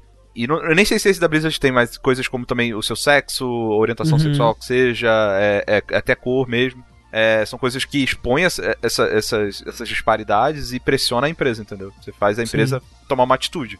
Ou você movimenta os funcionários a sair da empresa e, e pressionar de outras formas também. Não tô falando pra você tentar fazer uma planilha anônima na sua empresa. Mas se quiser, pode. Mas talvez, não sei. E aí, assim, teve, rolou essa coisa da lista, né? E aí teve a matéria no, no Bloomberg. E depois disso, né? Que ficou mais. Né, as informações ficaram mais em público aí. é, alguns funcionários, na verdade, bastante, né? Um grupo grande de funcionários começou a se reunir no Slack da, da empresa pra fazer um documento, né? Montar um documento com meio que as exi- exigências, né? As coisas que eles precisam que, que mudem lá dentro e tal. E é um grupo grande que se reuniu. Foram umas 870 pessoas Carai. vão assinar esse documento aí e, e, né, mandar pra chefia. E é meio que assim, né? Que as coisas eh, elas mudam, né? Tipo, ok, você pode demitir um ou dois, mas, velho, você vai demitir 870, né? Aí realmente eu quero ver isso acontecer. Então, pressionando desse jeito, é, talvez realmente eles consigam alguma mudança lá. E não é uma sindicalização da Blizzard, mas é quase, né? Tipo, um- uma galera se unindo pra mudanças que vão beneficiar todo mundo, então. Tem que sindicalizar a porra toda. Sindicaliza essa porra. É, vamos ver se, se, se vai dar em, dar em alguma coisa, né? Eles vão pedir melhorias que incluem é, não só salário, né? Mas a mais é, os sick leaves, né? A licença médica, aumento de salários para outros setores que estão muito defasados também, como setores de controle de qualidade, né? Testing, né? E tal. E, e o, o pessoal que interage com o, o, o- cliente, né? O pessoal de comunidade e de, de atendimento, né? E tal. Então, vamos ver se vai sair alguma coisa boa daí. Antes de ir pra notícia de verdade, a próxima notícia de verdade, eu queria falar de uma outra notícia que não tá na pauta, mas eu quero mencionar muito, muito rapidamente, porra. Porque os videogames me fizeram feliz de novo, e eu tô muito pasmo. Porque na outra semana foi o Shin Megami Tensei, os Shin Megami Tensei da vida, e essa semana teve um stream da Capcom de Street Fighter V, e vão É colocar Kira de Rival Schools no Street Fighter V! Caralho, o que que tá acontecendo? Eu fiquei que bem loucura é essa, velho? Para com isso. Eles vão colocar o cara amarelo do Street Fighter 3. É, tipo, tudo bem, vão botar ouro. Mas os caras, eles oficialmente aceitam que o Rival Schools é uma coisa que existe. Mas só o suficiente pra ser um personagem em Street Fighter V. É o suficiente. Então, Pra Ah, mim tá. é o suficiente. Eu tô igual o André no bagulho do 2401, assim, tá ligado? eu tô completamente convertido, eu comprei, já comprei, a ideia tá comprada já, tá ligado? Caralho, o que que tá acontecendo? Enfim, O Rival. Schools, o, o Tengu, ele é. Ele é. Era canon que ele era do mesmo mundo do Street Fighter? Ou... Sim, Tinha a Sakura, né? a Sakura tem, aparece no Rival Schools, ela é um personagem do Rival Schools, ela aparece na história do Rival Schools. E então eles existem no mesmo, no mesmo universo, assim. Agora, uma coisa muito importante é, a- eles estão mostrando a Akira sem a jaqueta de motoqueiro e sem o capacete. Eu espero que, né, já venha, que eles não me façam Ah, comprar mas vai comprar, vai comprar pra caralho, André. Nossa, vai comprar. a skin full Aí vai ter a skin motoqueiro. de ciclista dela também. Ah, aí tudo bem, aí eu, tudo compro bem. to- eu compro todas. Tô caguei. Aí tá, tá certo, mas assim, tem que vir no jogo já a skin motoqueiro full, porra. Tem que vir, mas se não vier, eu vou comprar. Infelizmente. eu vou ter que ser parte do problema, cara. Porra, é- mas é isso mesmo que eles vão fazer, né? Porque eles sabem Vão. que a- o, o jogador, ele na verdade, ele quer a skin motoqueiro. Ele não quer jogar o É. jogo. É. Ele quer vestir o personagem. né? Isso. É, eu comprei o Street Fighter V Champion Edition no Steam, quando eu tava em promoção, literalmente só porque tem uma skin do Asura pro Kage. Só por isso. Só por isso. Só porque eles aceitaram, eles reconheceram que Azura's Wrath é uma coisa que É existe. isso. É É assim que eles te isso. pegam. É assim que eles me pegam. Você vai ver, no próximo update vai ter um, um personagem de Bassara e você vai ficar E eu vou comprar. felizão. Que isso? eu, eu vou dar personagem de dinheiro Bassara que ataca com uma panela. É, ele vai cozinhar arroz na porra do, do- da, da luta e eu vou comprar com um sorriso no rosto. É isso. Enfim, ups, a Ubisoft fez de novo. Oh, não. No último vértice de notícias, a gente já falou, eu, eu não tava aqui, mas a gente falou sobre né, todas as coisas legais que têm acontecido na Ubisoft, né, todas as denúncias, é, executivos que foram afastados, toda aquela coisa deliciosa que está acontecendo, né, que, que aconteceu e está acontecendo nos bastidores da Ubisoft. E o que aconteceu agora é que um jogo, um projeto dentro da Ubisoft foi cancelado porque alguém muito importante falou: ah, ah, não quero mais, não gostei, bobo, feio e chato. No caso, é um projeto que tinha o codinome de Avalon, estava sendo tocado pelo Mike Laidlaw, que é um cara que saiu da, da Bioware, ele trabalhava em Dragon Age, e tava na Ubisoft desde 2018, desde o do, né, desde 2018. É, ele ficou tipo um ano, acho, só na Foi. Ubisoft. Ele Foi ficou pouco rapidinho. tempo. Tipo, esse Mike Laidlaw, não confundir com o Mark Laidlaw, que é o cara da, da, da Valve, né? Do, do Ah. Half-Life. Sim. Mas esse Mike Laidlaw, ele. É, ele, tipo, fez a carreira dele na, na BioWare, trabalhando em Jade Empire, é, Mass Effect, Dragon Age, principalmente, né? Ele é muito conhecido como o principal designer aí de, de Dragon Age. Uhum. E, e aí ele saiu pra um projeto misterioso na Ubisoft, né? Sim. As pessoas sabiam que eles estavam lá, mas não sabiam ah, o que, que ele estava fazendo lá exatamente, né? E aí agora veio à tona que ele estava trabalhando em um RPG, cujo codinome era Avalon, e que supostamente era pra ser uma coisa, um AAA, uma coisa bem, bem grande, ambientada na época, né, como o nome sugere, na época do Rei Arthur e, e essa coisa toda de, de espadinhas e, e, e coroinhas e, e, e talaricos, né? Gente comendo uma, a mulher do outro, tal. toda aquela coisa que tem nas, nas lendas arturianas. Aham. Mas aí, misteriosamente, um pouco mais de um ano depois da entrada do Mike Laidlaw, do Mike, é, Laidlaw na Ubisoft, ele saiu sem falar exatamente porquê, e agora apareceu porquê, que é um certo cara, um tal de Serge Hasquet, com trema no é, que era o cara responsável pela parte das decisões criativas da Ubisoft. A gente falou sobre ele no episódio passado, né? É um dos caras é, do, do, do alto escalão aí que não que embora não fosse parte da família, né, na família do a família Guillemot, né, que fundou a Ubisoft, ele era quase como se fosse parte da família, né? Ele era um daqueles caras que não tinha como errar dentro da empresa de tão próximo que ele tava dos, dos donos. É, porque ele era visto como o cara que fazia os jogos, os, os Ubi Games darem certo, né? Ele, ele criou fama pelo trabalho dele com Far Cry, Far Cry virou uma coisa enorme, né? Meio que. Ele saiu daquela coisa obscura que era o Far Cry 1 e 2, E aí o 3 estourou e ele era o cara que era visto como o maluco que fez Far Cry estourar e, e trouxe aí um patamar novo de, de sucesso. E a história, a história de sucesso, né? A história de sucesso é um negócio que é muito louco. Ele que obrigava a ter, ter torre pra abrir mapa em todo jogo da Ubisoft, mano. Ah, a culpa é dele, a gente. A gente Mas é, mas é total culpa dele, isso. É. Porque, tipo, qu- quando- agora quando você olha é, para isso, né? Agora que a gente sabe que tinha esse cara que era o cara que aprovava essas decisões criativas e ele que, né, todo jogo que ia ser feito dentro da Ubisoft tinha que passar por ele, pelo crivo dele, de tipo, ok, esse é um jogo que vale a pena fazer, esse, esse é um jogo que não vale a pena fazer. A gente entende por que, que existe o Ubisoft The Game. Porque ele gosta de uma coisa muito específica, né? E coisas que fogem a essa coisa muito específica que ele gosta, eles não aprovavam. E é muito doido isso. É.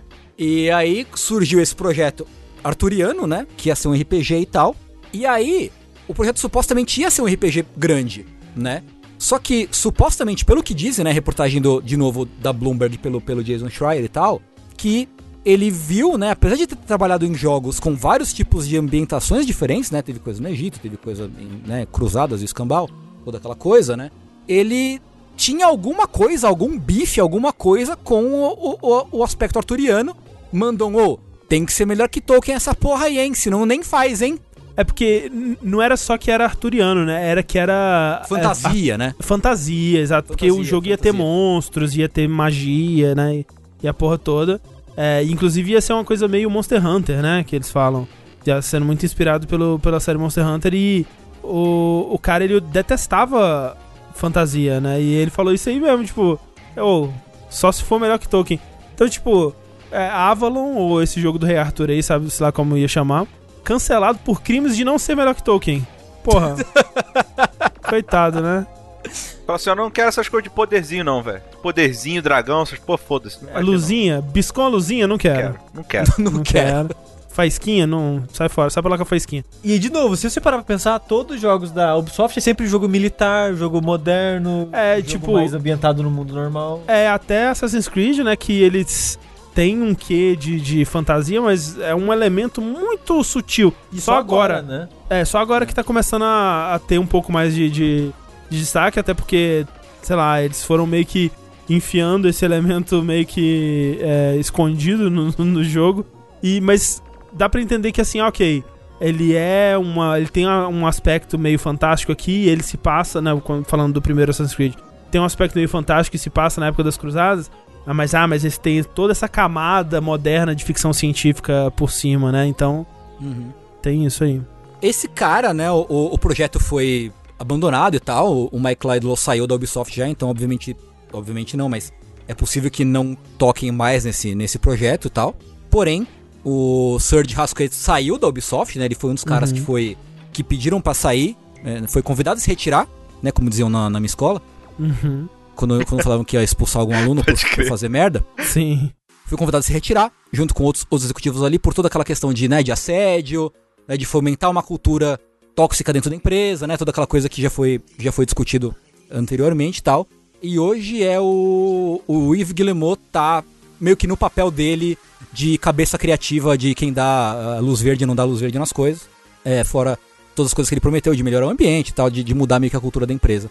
Mas é triste pensar que, né, esse, esse gênero de RPG aí podia ter cravado suas garrinhas gosmentas e místicas numa, num- em outra empresa, né? Não, não- porque ainda é um pouco, eu imagino, talvez eu já esteja falando merda, mas tá um pouco fora do mainstream ocidental essa coisa de jogo RPG fantástico, né? Você acha? Eu acho, talvez. Eu acho que é de nicho ainda. Eu acho que de- talvez É. uma empresa grande, tipo EA, Ubisoft, Activision, uma coisa Então, assim. é di- é disso que eu tô falando, né? Você não acha o Witcher, por exemplo, não cairia nessa? Talvez. Mas Witcher é um meio, ninguém- eu- eu acho que é meio do caminho, né? É. É. É, ele Não tem um sei. quezinho ali de. Ele tem um pezinho no. Eu acho que sim, eu acho, eu acho que o Witcher sim. Eu acho que pode, pode dizer que, que o Witcher é um exemplo disso, mas também eu acho que é uma coisa bem. O Witcher é, um- é uma coisa pontual, eu acho. E estão falando ali. Witcher é Europa Oriental? Dá pra É, é considerar? Polônia, né? É. Enfim, É. não sei. Mas, tipo, considerando, né, que, que o Witcher seja, eu acho que ainda é um caso meio isolado, eu, eu acho. Eu não consigo me lembrar de outros. Tem Skyrim também, comentaram de Skyrim e tal. Mas eu acho que não, É. é, não são tantos projetos que tem, talvez, eu não sei, eu não sei. É, eu sinto que tem, tem bastante aí. Mas não- eu também não, não sei listar. me pedir agora pra listar 10, eu não sei. É, eu tô muito curioso pra ver o futuro da Ubisoft, cara. Sem sacanagem. Tipo, eu acho que. A gente tá o quê? Em 2020? Uhum. Eu acho que eles ainda vão, cara, sofrer uns dois anos aí de reestruturação. Porque, vamos lá, vamos fingir que o head da, da, da, da Ubisoft lá, ele de fato tá committed de fazer mudança. Tá? Vamos supor, cara, realmente acho que botou a mão na consciência, acha que realmente precisa mudar a forma que a empresa é conduzida, mudar a cultura da empresa, tentar fazer um ambiente mais inclusivo, enfim. Vamos supor, né? Essa é a premissa. Demora pra fazer isso, né? Você não vai fazer isso de um Uhum. dia pro outro numa empresa que tá tantos anos aí sofrendo com isso aí. Bota aí, cara, uns dois anos, três anos pra trocar a gente, mudar a cultura, é, tentar botar curativo em algumas feridas, começar a ganhar reputação pra atrair novos talentos, enfim, lá, lá. Aí bota mais, sei lá, quatro anos aí pra começar a ter essa nova leva de talentos pra sair jogos já com essa mente mais nova, tá ligado? Acho que, sei lá, daqui a uns seis, sete anos eh, deve ter coisa da Ubisoft bem diferente do que a gente tem visto nos últimos sete, sabe? Uhum. Eh, fico bem curioso pra ver isso aí, mano. É, eu acho que vai demorar mais até do que uns dois anos, Rick. Eu acho que como os jogos hoje em dia têm demorado tanto o desenvolvimento. Não, não, eu falei dois anos pra mudar a cultura da empresa, começar a mudar Ah. a cultura da empresa. Ah, Depois tá. disso, bota mais quatro anos pra ter um desenvolvimento. Por isso que eu tô falando, daqui a uns sete anos, Sim. entendeu? Sim, sim, sim, total. É, e isso se né, as mudanças fizerem efeito, né? Porque uma, uma das coisas que foi lembrada aí nesse artigo é que recentemente, há um tempo atrás, rolou uma mudança assim para trazer um é, novos líderes criativos, né, para para dentro da Ubisoft, justamente para tentar trazer mais variedade, né, no, no tipo de jogo que eles estavam desenvolvendo. E alguns desses líderes que foram trazidos estavam envolvidos nas denúncias de assédio também. Então, É, Foda, o problema né? tava em cima, né, cara? Tipo, se você não, não resolve a liderança, você não, não adianta, sabe? Tipo, quem vai estar Isso. embaixo, ligado a essa pessoa, vai ter problemas parecidos. sim, Mas isso é pressupondo que de fato vai haver mudança, né? Senão- sim, de fato. Pois é. Falando em mudança, Ai, meu Deus do céu. vamos falar de um jogo que está mudando. Está se radicalizando. Voltando com uma nova cara. Ai, socorro. com muita coisa nova e conteúdo incrível. Sekiro está ganhando, enfim, o seu primeiro DLC. É o DLC de Sekiro. Você vai jogar com a Tomoe, você vai jogar com a sequência indo pra China com a criança, você vai jogar com o escultor, você vai jogar com o Genichiro, você vai com a jogar cobra. com a Cobra cobra, com a Emma, você vai aprender a jogar com o Ishin. Sim, André. Eba. Tudo isso e mais um pouco, porque agora você pode trocar de roupa. Eba. é, a notícia no caso é que Sekiro vai ganhar uma atualização grátis aí, que vai adicionar Boss Rush no jogo. Olha aí que aí. legal. Minha moto favorita. A gente não sabe exatamente como vai funcionar ele, mas tá aí algo, né? E também é troquinho de roupa. Vai ter umas roupinhas diferentes. É, eles falaram três roupinhas, né? Uma que vai ser. Eles falaram duas, né? Tem uma que é um ninja das antigas, ninja antigo, que eles mostraram acho que é aquela que aparece na foto. Que é uma roupa meio preta. É, parece um Ninja Gaiden, assim, que ele tem uma mascarinha, um negocinho de É. metal na testa, tipo Naruto. E o outra que é uma roupa de Tengu, que eu acho que vai ser uma skin do Fernando Muccioli. É, vai ter a, usando a camiseta do Nerditude Gamer aqui. Isso. E eu, Eles, eles fizeram um scan é, full body do Tengu e vão só colocar ele lá no jogo. Não, é, eu imagino que deve ser a roupa do, do Tengu de China, né? Imagino. é, provavelmente. provavelmente. É. Que eu acho legal, assim, da hora. Gostar, acho né, que podia já ter tido, então, é, desde o jogo original, mais opções de, de roupinhas e tal, assim, né? Mesmo que fossem só cosméticos mesmo. Não queria dizer nada, mas Miyazaki me viu nu pra fazer essa, essa map. Hoje mesmo a gente falou. que gamer quer? Roupinha. Roupa. Roupinha. Quer roupinha no jogo, cara. É, Inclusive, porra. André, tá aí um- uma, uma sugestão de dash pra você. A história das roupinhas no jogo. A gente fez um de moda nos jogos, né? Não, não, não. Tô falando roupinha, tipo, primeira roupinha, Mario pegando a flor. Aí ah, ficando com a entendi. roupinha vermelha. Mudança de roupinha. Mudança de roupinha. Entendi. Dash 125, mudança de É roupinha. isso aí, cara. Tem que fazer a história das roupinhas. Que é Vou o que dá fazer. dinheiro. No- Não, não, no fim do dia é isso, cara. Jogo que É tem isso. mudança de roupinha, ele tem é, aproximadamente 63% mais chance de dar certo. Isso é verdade. Não, eu, eu acho também. Fez falta, não sei o que. né? Não é? Não pra Fez mim, pra mas mim é algo que fez. as pessoas gostam. É. Agora sim, Sushi, deixa eu te perguntar um negócio. A outra mudança que eles vão trazer Aham. é um modo que você vai poder deixar uma marcazinha no chão, a pessoa vai poder clicar na sua marcazinha, ver uma, uma coisa que você gravou ali de um, de um movimento que você fez, uma luta. Talvez um, né, um- vai poder ver um fantasma seu no mundo. Parece revolucionário. Parece evolução. Você vai poder deixar uma mensagem no chão com o fantasma. Você ainda vai ter a cara de pau de virar pra mim e dizer que esse jogo não é Soul, Sushi? Eles estão tentando transformar. mas não será. Eu não tava, não tava sabendo disso não. O Sushi acha que não é Souls, você, cara. É, não, acho que o Tengu também acho que não. Eu acho que ele é diferente bastante pra, pra você não classificar ele como Souls também. Sim, eu acho isso daí. Acho um absurdo isso aí. Mas a parada é: isso aconteceu, vai sair no dia X, que eu já esqueci a data de cabeça. Uhum. E o pessoal ficou: ok, a From não abandonou o Sekiro, o DLC tá vindo. É isso. O DLC que a gente sempre quis, tá vindo. O gamer, né? O gamer tem muita esperança no coração. E depois alguém apontou um- uma curiosidade muito pertinente. Hum. O dia do lançamento dessa atualização, desse DLC grátis, digamos, É 24 anos e um mês depois do lançamento. Tan, tan, tan. se fosse linha quente, acabava agora. É, L is real, Lobo is real. Olha aí, ó. 24. Mas é. A parada é que o dia que esse- essa atualização vai sair é o dia que o jogo vai lançar no Stadia. Olha aí. E é só, possivelmente, é só algo pra trazer mais atenção de volta pro jogo. Porque se você soltar o jogo no Stadia, no atual estado do Stadia, o povo tá cagando e andando. Uhum. Não vai trazer o nome Secro de volta, né? Pro assunto. Mas lançar roupinha vai trazer. Não só vai trazer, como está trazendo e a gente tá falando essa porra aqui É agora. verdade. Então isso, esse, essa atualização grátis já trouxe o jogo de volta ao assunto. Eu gosto de. Eu, eu- eu- você sabe que eu sou uma pessoa que eu tento ter esperança, né? Nas coisas. Assim, aparentemente agora é. André Sabe é que eu conhecido acredito? pela sua fé. André Eu sou, é eu, sou, eu sou um homem conhecido principalmente pela minha fé. Né? As pessoas olham pra mim e falam, porra, você tá aí um homem de fé. Homem de muita É, fé. então eu André. tento acreditar nessas coisas. Mas eu não sei, me parece muito que em algum momento eles tinham planos pra um DLC maior, né? Talvez um DLC de história mesmo, como fizeram pros outros jogos. E aí, como não vai rolar mais, eles tipo, ah, a gente tá- tava trabalhando nessas outras coisinhas aqui, vamos só soltar essas coisas que já estavam meio que prontas, talvez deram uma finalizada só e ah, toma aí, só pra não ficar, né? Só pra não dizer que não, não fez mesmo. É, é o que eu acho, é o que me, É. me soa, assim. Tipo, eu, eu gosto. Cara, como eu gostaria de um DLC ou um, Eu, um Sekiro 2. Então, o negócio pra mim, eu não acho que é um DLC, porque eu acho que ele já foi planejado pra ter uma continuação. Uma continuação mesmo, e não um DLC. Não, assim, isso seria mais legal, inclusive. Eu, eu acho que era só talvez algo que eles pensaram, ah, podia ter, mas acabaram desistindo, e depois pensaram, ah, a gente podia fazer isso aqui agora, já tá meio que quase completo, por que não? Hum, É, então, eu acho que é isso. Mas é, eu não acho que tinha plano de DLC não, mas quem sou eu, né? Tô sempre errado.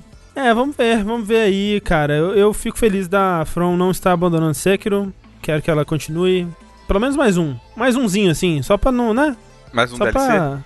Falando em From Software, eu queria dizer que o povo tá sedento pro Elden Ring. Porra, sim. E talvez eu acho que a maior jogada de marketing da história da From Software é não falar do jogo. Mas e se ela fizer que nem Cyberpunk? Vai chegar uma hora que o público vai ficar cansado de ficar sedento. Porque. Aí você dá. A essa hora é a hora que você, que você dá, André. Ah, Ou que você solta um teaser. Você solta, você solta um, um número. Isso. Sabe que outro dia eu tava, eu tava vendo um stream, acho que de Sekiro. E eu tive um momen- momento carinha apontando pro, pro bagulho todo conectado, assim, sabe? Da teoria da conspiração. Porque, ó, 24, pensa bem. O momento 2401, você quer E o, dizer, momento Tengu? 20 o meu momento 2401 foi tipo, ó, pensa. Tudo bem que isso- todo mundo já deve ter percebido isso faz 50 anos, mas tipo, Dark Souls 1, certo? Aham. No DLC, você encontra um cara de cartola, sobretudo. Aham. Hum, justo. Sim. Um boneco de Bloodborne. Sim. Exato. Aham, sim, sim, sim. No Bloodborne você encontra um maluco samurai. De fato. Sekiro. É verdade. No Sekiro você encontra um maluco cavaleiro medieval.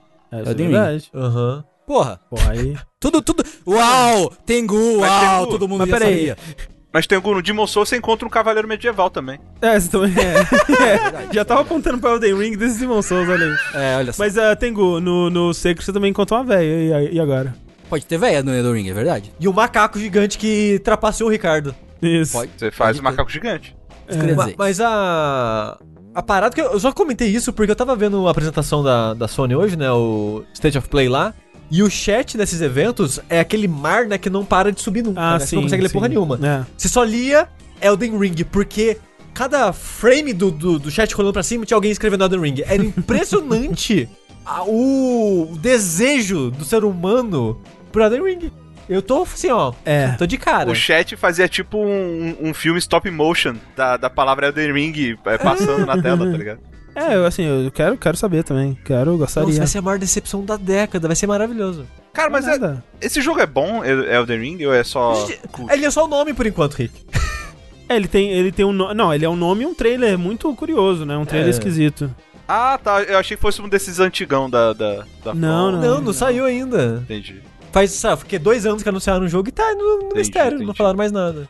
Rick, Pois você não. não. joga Sekiro? Joga um Sekiro em live. Vamos jogar um Sekiro em live agora, Rick. Agora como que eu vou jogar? A gente Ué, para, a gente Põe- para. É. Mas Ué, eu não ué. tenho jogo. Ué, não, eu te dou ele no Steam, é agora. Cara, é. é- não. Não. Tô de boa. É que. Ó, não. foi o jogo que fisgou o Corra, hein? É verdade. Não, É, é, foi. Foi mais do que Bloodborne, né? É. É, verdade. cara, esse ano tá sendo um bom ano de eu tentar coisas e me arrepender. Não me arrepender, porque eu tô feliz de ter tentado, mas de tentar pra dizer, não é pra mim. Sei. Então, eu agora é com a Animal hora. Crossing. Eu fiz isso com Animal Crossing, joguei. Bom tempo, joguei mais 10 horas de Animal Crossing, 12 horas, sei lá. Falei, é, não, né. Aí eu fiz isso agora com Monster Hunter. é, joguei um bocado de Monster Hunter, desinteressei. Falei assim, ah, é legal, é legal, mas tipo, é, tá ok. E aí eu posso fazer isso com o Sekiro também. Jogar ele Sim, agora e a- falar assim, ah, A, di- é, a é diferença mim. de Sekiro pra esses dois jogos é que esses dois jogos realmente não são bons. Sekiro é. Entendi. E Rick, é outro gênero, tá? Não é Dark Souls. Ah, Não, não, é é sim. Bloodborne. De acordo é com o sim, Sushi. é de acordo com É o. Sushi. Não, Rick, você não jogou. Eu joguei Bloodborne, um pouquinho. Mas você não jogou Sekiro. Mas não é a mesma coisa que Bloodborne que você falou aí? Não. Não é, cara, não é, não é. Não, Não, é, não, não é, não, não, não não. é, não é. É, é porque, cara, só, o que eu não gosto do- da série Souls não, não morreu. Ela, ela tá em todos os jogos. Tipo, no, no- ela, ela ainda tá presente em Sekiro. Mas e se eu te disser, Rick, que em Sekiro, quando você é, morre, Ah. você não perde toda a sua experiência que tá com você. E você pode ressuscitar uma vez. E você pode ressuscitar até duas vezes às vezes. Até Três, duas vezes. talvez, dependendo. É, Caraca, é muita res... é. Mas aí eu tenho que. aí, E se eu, se eu perder de novo, eu, volto a ter que bater Não, nas- não, não tem nada Não. que buscar lá e depois perde. Não tem essa mecânica. não, não, não, não. Eu digo, eu tenho que jogar de novo o que eu já joguei. Se você ressuscitar, não. É, se você se- morrer de vez, sim. Isso é, aí você tem que rejogar, os inimigos voltam. Sim, é. Se você morrer de vez. Deixa eu te fazer uma pergunta. Sekiro tem, tem boss que te mata com dois hits? Não. Talvez três. Mas você tem um botão de defesa. Um Rick, botão de defesa Rick, que defende Sek- todos os ataques. Rick. Sekiro não é RPG, não tem level, não tem atributo. É ele é balanceado pensando nisso. Ele só tem uma arma, ele não tem armas diferentes. Olha. É, Sekiro é um dos jogos mais estilosos que você vai jogar na sua vida, Rick. esse Ah, é- não, isso ele é mesmo. Não, mas isso desde. de- até a série Souls eu acho super, super maneiro, assim, sabe? Se tem uma coisa que não dá pra falar é o, é o design visual dos. Não, não, mas eu, eu digo o estilo de você lutando. Você assistir você lutando, você se sente incrível. É verdade. Tem um botão de defesa que defende todos os ataques, Rick. É verdade. É tudo verdade. É. E os efeitos sonoros desses jogos talvez estão, estão entre os melhores efeitos sonoros dos jogos. E parabéns pra pessoa que pensou, vamos colocar roupinha no Sekiro. E a gente falou 30 minutos de Sekiro agora por causa É disso. isso. Cara, esse DLC já saiu já? Da roupinha? Não, Não, é em não. outubro. Então eu vou esperar o DLC. Quando tiver Isso, roupinha, é, é verdade. Porra, pelo menos isso. Pelo menos, né, espero o DLC. ah, pega a roupinha. É justo. Sabe o jogo que eu tô gostando, cara? Paper Mario, olha só. Olha aí, Ó, ó. legal que beleza. mesmo. Não é legal Paper Mario? É bom, cara. É. Sabe que eu, eu, eu não, não tenho que ficar me estressando, eu jogo ali, fico de boa, não fico tenso, dou risada. Ah, Pega umas moedinhas, desdobra uns Toad. porra, mano. É muito bom. Coisa do jogo, jogo, né? Oxe. Quando o jogo é bom, é bom, né? Não, mas é, o Sekiro parece ser interessante mesmo. Eu, eu assisti uma run de um, de um cara jogando. É, eu não, não vi tudo, mas acho que até acho que até o boss do macaco, se pá, eu vi. É, ok. Então viu bastante mesmo. Não, é que é maneiro de assistir. Eu, o Sushi tem razão, é bonito, é, é- é estiloso pra caramba. Ah, isso aí. Fica aí. é, Quando sair esse DLC, então, vai ter roupinha, vai ter mensagem, vai ter é, boss rush e vai ter Rick jogando Sekiro. Então fica aí anunciado oficialmente. Confirmado. Confirmado. Por falar em roupinha, a próxima notícia também tem a ver com roupinha. E tem, e Opa! tem a ver com jogos que não são nada obtusos. Olha assim aí, como ó. Sekiro. Porque. É. Frog Fractions, né? Você sabe? Alguém aqui sabe escrever o que é Frog Fractions? Eu, não- eu, Eu não- sei. É, Frog Fraction, ele é um jogo educativo onde um sapo te ensina a calcular frações. Sim, É isso. É, é isso, né? É basicamente isso. Então, jogo Basicamente simples. isso. É. Jogo simples, fácil de entender. É. Ah, tem um, que é arte. né? As pessoas dizem que o jogo não é arte, mostra Frog Fractions pra ela. Ela vai ser obrigada a concordar com você. Teve o 2 que eu não joguei.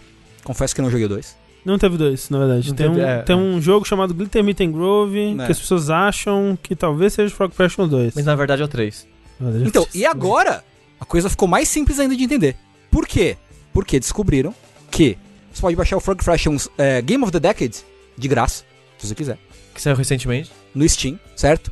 É, porque antes o Frog Fractions ele era apenas um jogo de Flash, né? E agora ele saiu no Steam. Pois é.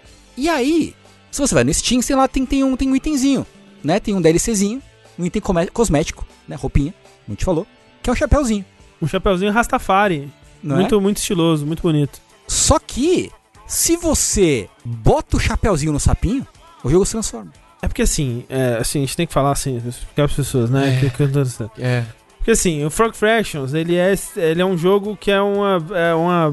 É um, Uma jogo, jornada. é um jogo escondido dentro de um jogo, né? Porque ele começa como se fosse esse jogo em flash meio tosco, que você tá, né, pescando, Comendo. comendo, insetos é, com a sua língua de sapo, e aí vai caindo umas maçãs no, no rio, e aí você vai conseguindo pontos pra liberar umas paradas, eventualmente você consegue nadar. Aí quando você nada, você vai no rio e você encontra todas as maçãs que caíram no fundo do rio. E aí, eu não sei o que acontece, mas uma hora você tá voando, você vira um dragão e você tá voando por aí. É, aí- ele vira um adventure de texto, ele vira vários gêneros diferentes. O, o jogo é uma jornada. É uma É. viagem. Não dá pra descrever. Não dá pra descrever. É.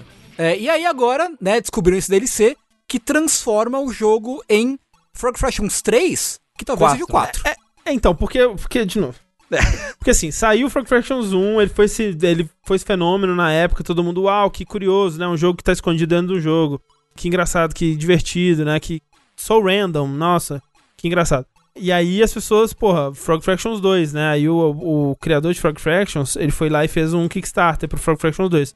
Só que aí a- a- o lance todo do Kickstarter é ela. A gente vai desenvolver Frog Fractions 2, só que a gente não vai falar que a gente lançou. Quando a gente não vai dizer que Frog Fractions 2 está pronto. A gente vai soltar ele no mundo, ele não vai chamar Frog Fractions 2 e talvez algum dia vocês descubram Frog Fractions 2 no mundo. Obrigado pelo seu dinheiro, falou, tchau. Podia ser o maior scam da é, história. podia, total, né? Só que aí ficou uns dois anos, assim, dois, três anos, das pessoas. Será que esse jogo é Frog Fractions 2? Tipo, sei lá, Death Stranding. Será que esse é Frog Fractions 2, né? E ficou nisso. Aí, eventualmente, saiu um jogo qualquer no Steam chamado Glitter Meet and Grove, que era um jogo de estratégia, né? De você gerenciar uma vila de gnomos e fadas, Fadas. né? Umas coisas assim, umas coisas loucas. É, você, é, gerenciar, tipo um, um, um Sin City de, de, de vila de fadas, sei lá, uma parada, uma parada assim. E aí você fazia coisas muito específicas lá que você liberava o Frog Fractions 2, que tava escondido ali dentro. E era a mesma loucura, né? Um jogo muito louco e tal, só que ele era muito mais inacessível, assim. Então ele era mais difícil, né? E tinha umas coisas bem mais obtusas pra fazer. E ele não fez tanto sucesso assim, ele não, não, não atingiu o lugar dentro do, do imaginário coletivo do, do gamer obscuro. Porque ele era caro, né? O Frog Fractions era grátis. O Glitter Meter Grove É. era tipo, sei lá, 30 dólares, não sei. Tipo, ele era um, era um jogo carinho, assim. É. E aí, o lance que tá sendo dito agora é: o criador de, de Frog Fractions, ele lançou o Frog Fractions 1 no Steam, grátis, com um DLC de chapéu que custa 8 dólares. Então, na verdade, o jogo novo é esse chapéu. Porque quando você joga o jogo com esse chapéu, ele vira uma outra parada. Ele começa como se fosse o mesmo jogo, mas ele eventualmente vira outra coisa. E eu nem sei o que, que ele vira exatamente, eu quero inclusive eventualmente jogar pra saber. Sim, é, não me falem. Mas o lance que tá sendo dito é, alguém perguntou pra ele. Então, esse esse DLC do, do, do, do chapéu seria Frog Fractions 3? É, tipo, a, a declaração dele é muito boa, né? Ele fala assim: é uma sequência do Frog Fractions. Isso, cara. No meu headcanon, Frog Fractions 2 foi o Kickstarter barra ARG pra encontrar o Frog Fractions 2. Então esse, foi o é jogo, Frog Fractions. Isso. certo? Frog Fractions 3 foi o Glitter Meet and Grove. O Frog Fractions 4 é o DLC do chapéu. Então, já estamos no Frog Fractions 4, gente. Isso que é muito importante você entender. Agora, será que tem coisa no ARG e no Kickstarter que não foi descoberta ainda? É possível. Ah, provavelmente, viu? Provavelmente. Que, que dá mais profundidade pro Frog Fraction 2? Teve o negócio do Arg, tipo, aparecia ele cozinhando, né? Não tinha umas paradas assim? Tinha, tinha. Não, mas mais pro final, perto do jogo lançar, ele tinha uns vídeos de, de culinária, uns negócios É, foi bem louco a parada do Arg. assim. É. Mas é, eu, eu tô curioso. Só pra, assim, eu realmente recomendo. E, e o legal é, ele tá grátis no Steam, né? Então você consegue jogar o Frog Fractions original sem o chapéu e você vai ter a experiência do jogo original. E eu até vou parar de mostrar o jogo agora aqui, porque ele- eu sinto que ele está perto de, de virar outra coisa. Sim. Não, não mostra não, então, mostra eu recomendo, porque é uma viagem, é uma experiência, assim. Sim. E como tá grátis, você pode decidir depois se você vai querer jogar o Glitter Meet Grove, que provavelmente hoje em dia tá mais barato. É, ele, não, ele fez um pack agora de a década do Frog Fraction, um negócio assim. Ah, Que é o, o DLC com Glitter Meter Grove, né? E o jogo grátis junto por uma promoção valor Entendi. X que eu esqueci agora. Mas É. tá numa promoção a série toda. Vale a pena, é bem, bem, bem divertido. É, um não, jogo eu bem recomendo legal. o Frog Fractions 1, assim, achei ele bem, bem, bem, bem inusitado, bem divertido. O 2 é legal também, só tem que um- a parte de adventure que ela é meio. Uh, se É. arrasta, né? Mas É. ele é legal também. Sim. Queria, queria confessar um negócio, cara, que quando eu joguei Frog Fractions 1, rolou toda aquela. aquele. Zeitgeist, né? Todo mundo jogando, todo mundo descobrindo os bagulho, e aí, ah, vai, vai ter o 2, não sei o quê. Eu achei que a coisa ia ser. ia virar algo muito maior do que virou, na real. É, então, o lance do 2 é que foi meio que uma brochadinha, né, quando ele saiu, enfim. Mas não isso, eu acho. Eu, eu- o que eu achei na minha cabeça é. O lance do Kickstarter, ah, dá aqui que a gente vai desenvolver. Eu achei que ia ser um- um- uma chamada pra vários desenvolvedores no mundo inteiro fazerem Hum. o seu Frog Fraction, tá ligado? Hum.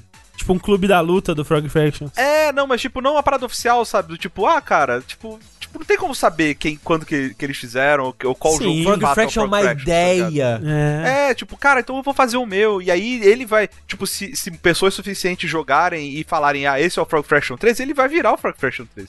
Eu achei que ia ser uma parada muito mais. A gente não sabe se foi isso que aconteceu. É, sabe? Tipo, sei lá, eu achei que ia Talvez ser uma parada muito mais isso. comovente e, e, e romântica. É, não sei. Mas quem sabe no 6, Rick. Quem sabe? Mas, mas feliz dele ainda tá fazendo coisas e feliz de ainda ser Frog Fraction. Tem um medidor de indignidade. É Persona. É Persona não, é Shin Megami Tensei agora? Isso. Isso. Indignidade ou indignação? É, indignação, desculpa, eu não sei português, eu fui educado em Harvard.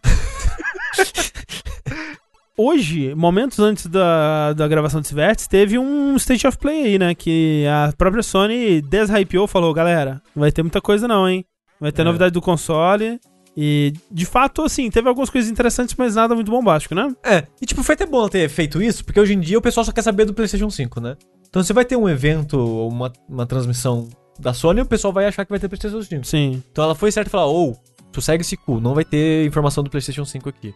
Só vai ter uns jogos de PlayStation 4, talvez um outro de PlayStation 5, e é isso daí. E nenhum first party. E começou com talvez o melhor jogo pra mim da apresentação, que foi o Crash 4, Hum. Que parece bem legal mesmo. Mostrou que você vai jogar com aquele crocodilo, que era um chefe antes. Mostrou uns modos de fase, umas paradas diferentes assim. O jogo tá bem bonitinho. Parece legal. Parece legal. Tô, tô É. curioso. Eu já estava convencido no, no outro trailer. Tô afim, quem sabe seja o, o primeiro Crash que eu gosto. Vamos ver. Quem sabe? Olha lá. E é muito triste, porque, tipo, foi dele. Eu acho que foi. Teve um jogo depois dele, que eu já esqueci qual. Mas teve também aquele Pathless. Sei, que é o da menininha com que, a... nossa, que brochada que eu dei assistindo aquele É. jogo. Eu acho que eu não brochei. Eu não consigo lembrar a última vez que eu brochei tanto vendo gameplay de um jogo. Tá aí, entrou pra dentro. Entrou pra dentro. Hum. Entendi. É, nossa, parece triste demais. Pra um jogo chamado Pathless, Ah, você tem muito caminho pra seguir. Ah! É. pera aí, né? o que que isso significa? Porque uma da sua, a sua mecânica de dar dash no mundo pra você andar rápido, você tem que dar uma flechada num, numa- num ícone que flutua no cenário. Hum. Então você vai ficar tipo. Então ele tem um, um rastro, tem um caminho dessas paradas. Você fica tirando de uma em uma, dando dash pra frente. Caralho, que parada merda. Nossa senhora, parece chato pra caralho. Uh, rapaz. E teve vários indies apresentados também. Um deles foi um que eu olhei e falei, ah, é um jogo indie, né? Ah, é até. Depois o trailer do, do jogo saiu, né, no YouTube. E o Ah, jogo é. chama Ion Must Die. E aparentemente, é, esse jogo ele foi desenvolvido por uma equipe. Tava tendo uma treta gigante entre a equipe que tava desenvolvendo e quem tava financiando o jogo. Parece que teve uma briga ali da, da licença do nome do jogo. A empresa que tava financiando passou a equipe pra trás, meio que roubou o nome do jogo pra Caralho. eles. A equipe toda abandonou o projeto. Quem fez o trailer foi uma equipe third party que foi contratada só pra fazer o trailer. E o jogo meio que não. Ele tá tipo congelado agora, mesmo depois de ter sido anunciado. E o lance que a forma como isso foi revelado foi muito bizarro, que o trailer saiu no YouTube e nos comentários os caras estão assim, esse trailer é criminoso. Não É. foi isso? Tipo, Tipo, é, é isso. tipo, isso foi feito com trabalho, sei lá, não remunerado. É umas paradas dessas. Vem, assim. clique aqui pra saber a verdadeira história por trás do jogo. É muito tal. cedo pra gente falar, porque, tipo, a gente começou a gravar um pouco tempo depois disso acontecer. Uhum. Então a gente ainda não sabe as repercussões. Talvez a gente fale no próximo vértice de notícias. A gente só viu, tipo, o burburinho começando a acontecer, né? Teve um trailerzinho do DLC do Control, do com Alan Wake. Eu, eu achei curioso, muita gente. Eu imagino que pessoas que não jogaram, né, o, o, o Control, né? Surpresas pela, pela existência desse DLC. É, é, quando você joga Control, você faz total sentido. Você meio que tá Sim. esperando isso acontecer. E fechou com mais Godfall, porque, né? Esse jogo aí, ele tá tentando. Nossa, mas que chatinho, hein? Meu Deus do céu, parece a coisa mais sem gracinha esse Godfall. Eu vi gente comparando, falando assim: nossa, Godfall parece um jogo que estamparia a capa de, das GeForce do meio dos anos 2000, sabe? Nossa Com aquela, aquelas capas que tinham as fadas, uns cavaleiros medieval, assim. Nossa. Lembrei de um jogo que pareceu daorinha. É bem simples, mas me pareceu daorinha, que é um jogo chamado The Pedestrian, eu acho. Hum. Que ele é um jogo de puzzle que você joga com um bonequinho, tipo um. Aqueles bonequinhos de placa. Que é meio que uma silhueta. Ah, sim, já tinha mostrado esse jogo antes. Já tinha? Já, eu não lembro onde. Ah, eu acho que foi a primeira vez que eu vi, pelo menos que eu notei. Que você meio que habita numa placa mesmo. E o jogo ele vira um jogo de puzzle de você conectar outras placas com fios elétricos e coisas pro seu bonequinho conseguir ir, pu- ir pulando de placa em placa. Então é meio que um jogo de puzzle, plataforma assim, parece interessante. O chat tá cobrando Spelunk 2, mas eu odeio Spelunk, gente. Eu não, louco, eu não ia lembrar Spelunk. disso se vocês. Eu não gosto nada de Spelunk. Teve Spelunk 2, teve Braid Anniversary Edition. É, teve isso. É né? verdade, essa, esse foi o segundo jogo. Que pra mim começou bem, que tipo, Crash 4 parece legal. Aí o Braid, ah, ok, Braid novo, com novas texturas, redesenhado. Falaram que vão mudar a trilha sonora, isso me deixou com É, medo. isso é estranho. É, Mas eu, mas eu tô afim de rejogar Braid depois de 20 anos. É mesmo. Eu não sei se, eu não sei se vão, quando eles falam vão mudar a trilha sonora, se vão colocar outras músicas ou se, sei lá, estão remasterizando, porque, né, porra, não muda as músicas do Braid. Será que eu lembro os puzzles do Braid? Eu não, olha, assim, eu lembro como eles funcionam, mas soluções não. É, será? Eu provavelmente lembro, porque pra fazer 100% nele foi uma delícia de sofrimento, que eu tive que até fazer speedrun do jogo. Só não lembro como é que pega todas as estrelas. Eu Tem uma, eu, eu lembro que tem uma que você tem que ficar esperando um tempão ali parado. Sim, é, não, essa eu lembro, essa eu lembro. Essa, essa é a mais fácil. É, anunciaram Auto Chess, o Play 4. Auto Chess. Teve gameplay de Bugsnax. Bugsnax. Bugsnax. isso. Teve também aquele. É, Hood, né? Hood, sim. Bugs Next, a pessoa, o pessoal tá levando fé mesmo ou é meme a falar bem do jogo? Eu não sei se estão falando bem, só tão curiosos, eu acho, não é?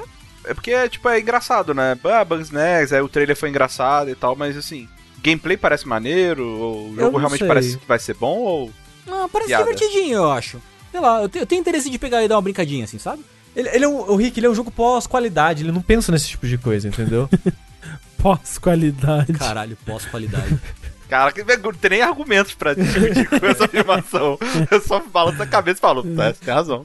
Tá, tá certíssimo. É Tá isso. certíssimo, sim. E foi basicamente isso, assim, teve Hitman, Hitman VR, mas não teve nada, nada assim, obviamente a gente não esperava que fosse ter nada super de inovação, eles, eles ajustaram bem a expectativa do que seria esse State of Play, e entregaram o que, meio que, que- o que prometeram, eu acho.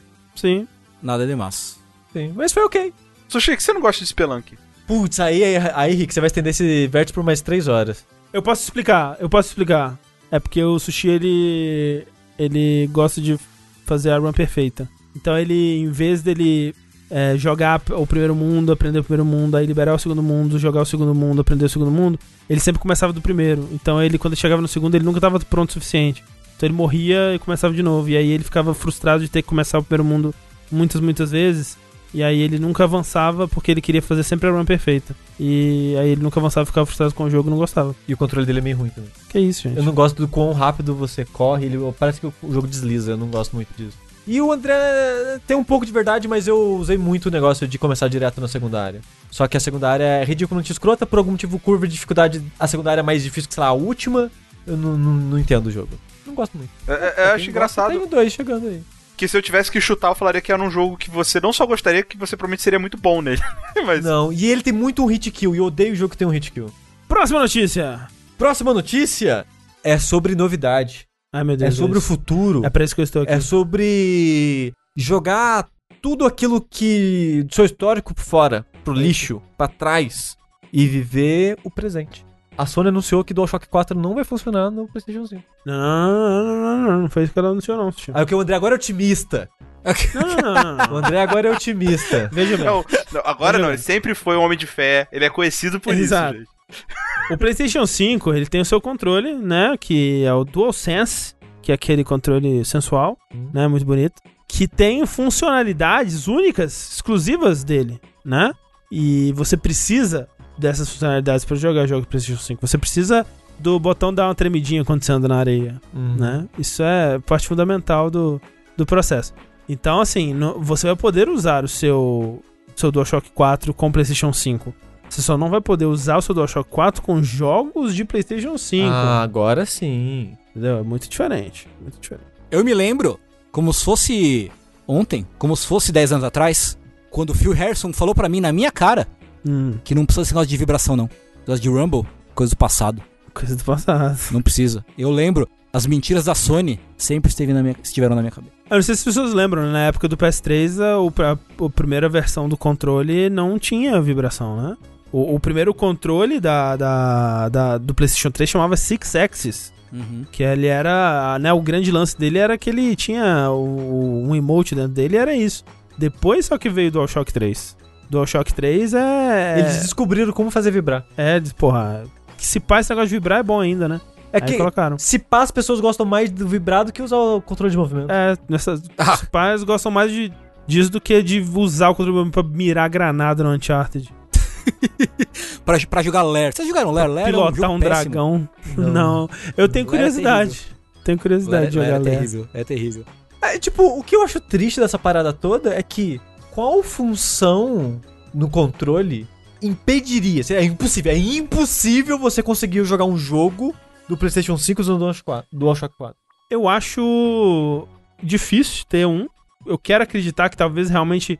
Porra, esse controle vai ser tão revolucionário que realmente é impossível jogar jogos nele. Isso pra mim é, é interessante. Uhum. Me soa interessante, eu não acredito que seja o caso. Se for o caso, se existirem realmente jogos que são impossíveis de serem jogados com o du- é, é, sem o DualSense, que impeça o uso do DualShock 4 pra esses jogos. Não vai ser todos. Tipo, o multiplataforma da EA anual não vai ser tipo o FIFA.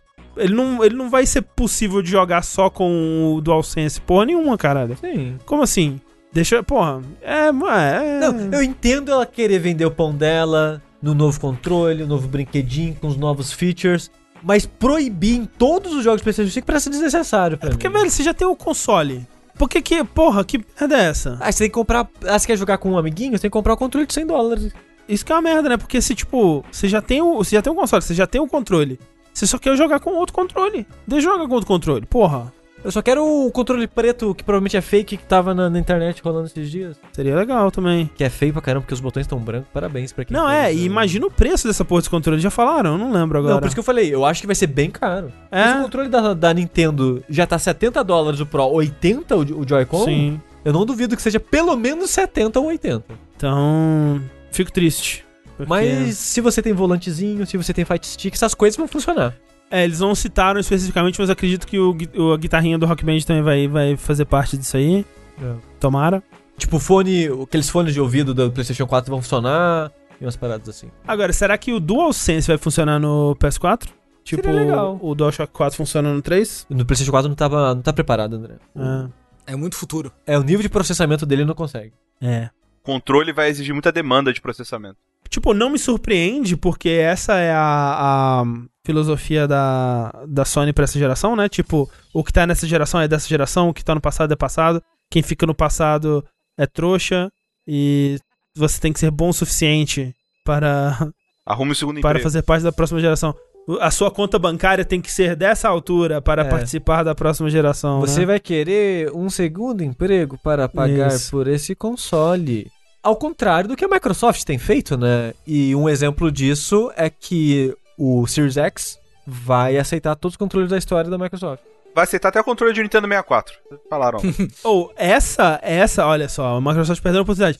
Essa era a oportunidade deles terem feito um videozinho passando o controle de um pro Cara, outro. Uhum, Tipo assim, Ah, nossa, eu gostaria de jogar tal jogo no, no meu no Series X, mas eu não tenho controle. Aí alguém passa o controle pro Phil Spencer assim: Olha, um controle.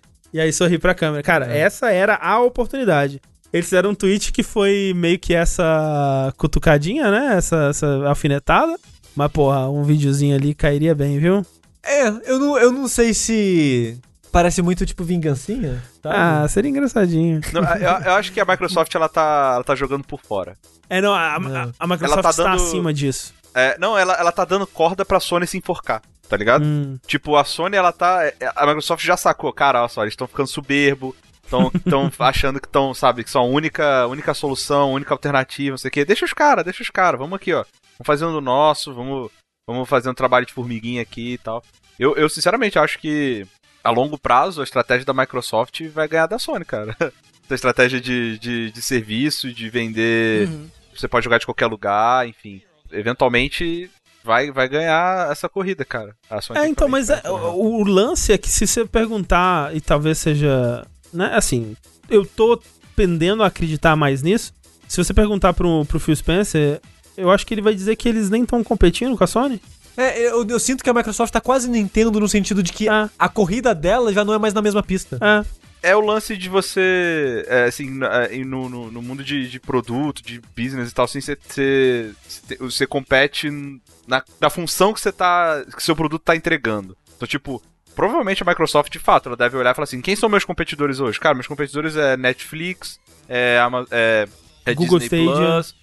Exato, tá ligado? É, é, é o que que divide é, a hora de entretenimento do cliente, sabe? Onde que ele gasta isso hoje em dia, manja? É, e a Sony é mais um deles, provavelmente com o PlayStation. Então, provavelmente a visão deles é dessa forma sim.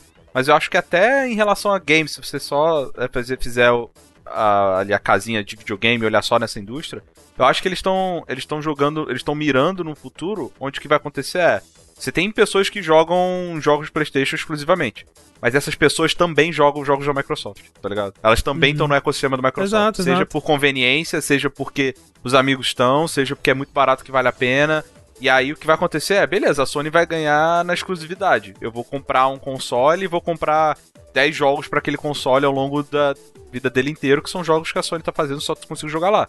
Agora, todos os outros, todos os 50 outros, sei lá, eu vou jogar Sim, no PC, vou Game jogar Pass. no celular, eu vou jogar no, na TV, porque vai estar, enfim, sabe? Sim, é, e, tipo, é, antigamente tinha aquilo, né? É, o momento onde a pessoa vai escolher qual console ela vai comprar vai definir um ponto pra uma empresa ou outra, né? Tipo, ah, a pessoa escolheu o Xbox 360, ponto pro, é, pro Microsoft. Esco- escolheu o PS3, ponto pro Sony. Agora não mais, né? Tipo, a pessoa ela pode escolher o PS5 e isso não necessariamente é um ponto a menos, vamos dizer, pra Microsoft, né? Ela ainda pode ter, ela ainda pode ter essa pessoa no ecossistema dela, mesmo que ela não tenha um console. Exatamente. E essa é a, a grande, a grande diferença dessa. eu nunca tive um? Xbox, cara. Eu nunca tive Hum. Xbox. E eu, esse mês eu assinei o Game Pass. Pois é.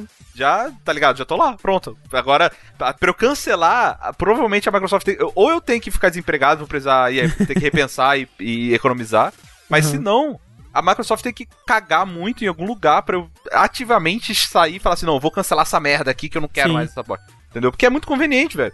Tipo, ah, esse jogo tá de graça. Ah, beleza, vou lá jogar, tá ligado? Vou estar lá pagando, manja. E é o que dá a entender pela estratégia dela, isso pra ela é muito mais interessante que você ter comprado o console. Com certeza. Me parece que a Microsoft ela tá muito mais feliz com pessoas que ela conseguir converter pro Game Pass do que pessoas que ela vai conseguir convencer a comprar o console.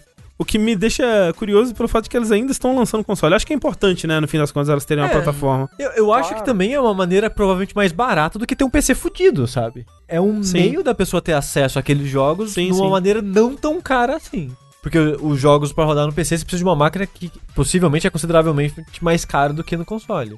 Mais barato e mais simples, né? Que tipo, o PC tem, ah, tem que instalar não sei o que, tem que botar antivírus, sei lá. Tem todo um, né, um, Uhum. um manejo necessário ali que, né, que, o, que o seu tio não vai saber, sua avó não vai saber mexer, não sei o que. Mas o console você vai, teoricamente é só você plugar e tá lá já, saca? Não, não tem. não- a, a- a barreira de entrada é muito mais baixa. Sim. Sim. Sim. A estratégia da Sony é fazer, cara, você vai escolher a Sony em vez da É. Microsoft. Tipo, a, a Sony, o PlayStation 5 vai te dar uma experiência que você não vai ter em nenhum outro lugar. É. A estratégia da Microsoft é, cara, tudo bem se você escolher a Sony, mas você também vai escolher a Microsoft, Exato. tá ligado? Tipo, de uma forma ou de outra, você vai entrar no nosso ecossistema, mesmo que você tenha escolhido a Sony. É, tipo, a gente vai ser tão conveniente, a gente vai estar em tão. em to- em todos os lugares de, de um preço tão convidativo que você, mesmo que você tenha um PS5, você vai ter, você vai estar dentro do nosso ecossistema também. Cara, eles dão um key do Game Pass na Trident, cara, no chiclete. Você compra o chiclete e vem com o key do Game Pass. Exato. A- Acho que o próximo, é, o próximo passo pra Microsoft vai ser fazer um esquema tipo Prime, eu acho, sabe? Tipo, eventualmente. Se você tem Game Pass, você tem benefício de com parcerias na Twitch também, você tem É. benefício com parceria de, sei lá, cara, desconto e alguma outra. Tipo, vai só aumentar o bagulho, manja. Inclusive, tá um papo aí de que eles vão. A Xbox Live vai deixar de existir como ela existe hoje, né? De que eles vão parar com isso de Xbox Live Gold, né? Que você é um serviço que você paga separado, pra ser meio que uma coisa num, num, num ecossistema só, né? Talvez você nem precisa pagar mais Uhum. pra, pra jogar, né? O que vai ser uma puta bola dentro também, né? Se, se acontecer, eu acho. É, principalmente agora vocês estão juntando tudo, né? Porque no PC eu acho Sim. que já não precisava do, do Gold. Do Gold, acho que não, é. É. Então eles juntando tudo no, no aquele Game Pass Premium, Ultimate, É, esqueci o nome Ultimate, agora, parece fazer mais sentido. E é mais fácil de vender, porque você tem que assinar dois planos diferentes, né? Fica mais confuso pro público. E só queria voltar rapidinho do negócio do controle que por causa deles, deles liberarem de você usar controle, os controles antigos no Series X, você pode usar aquele de adaptativo, É, é, sim, sim, sim. que é maravilhoso. Falaram aqui no chat que na gringa quem paga Game Pass já ganha Spotify Premium. Olha aí. Olha aí, ó. Outra coisa que a Microsoft tá fazendo pra fazer você cair no ecossistema dela sem perceber é o quê? O Halo Infinite, que é uma série aí, Halo, muito famosa e conhecida e elogiada pelos seus multiplayers. Ouvi dizer que tem essa série aí. Ela vai lançar o multiplayer do Halo Infinite free to play. Olha aí. Que loucura. Então, você tem um PCzinho ali, você tem um Xbox que seja o One, toma, toma um joguinho pra você. Joga, joga o joguinho. De grátis. E o Halo Infinite normal vai sair no Game Pass, né? Também, É importante também. lembrar. Mas esse não precisa nem do Game Pass. Você já tá ali, você, opa, já tem o jogo, você nem sabe. É. Então. Instalou o Windows, vem o Halo. Tipo isso. Então você tem acesso ao joguinho aí, tranquilos. Vai ser bom, não sei, mas você tem. Ou, inclusive, eu queria aproveitar que eu não, eu não, eu não participei provavelmente do Verse de Games e tal. Cara, eu, eu, eu, acho uma, uma, uma puta sacanagem que estão fazendo com Halo Infinite, cara.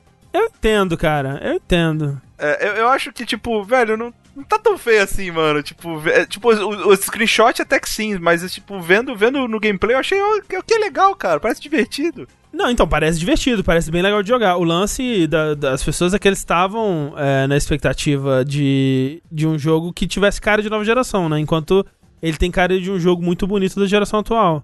Exato. Eu- eu- na real, eu acho que é direção de arte mesmo, cara.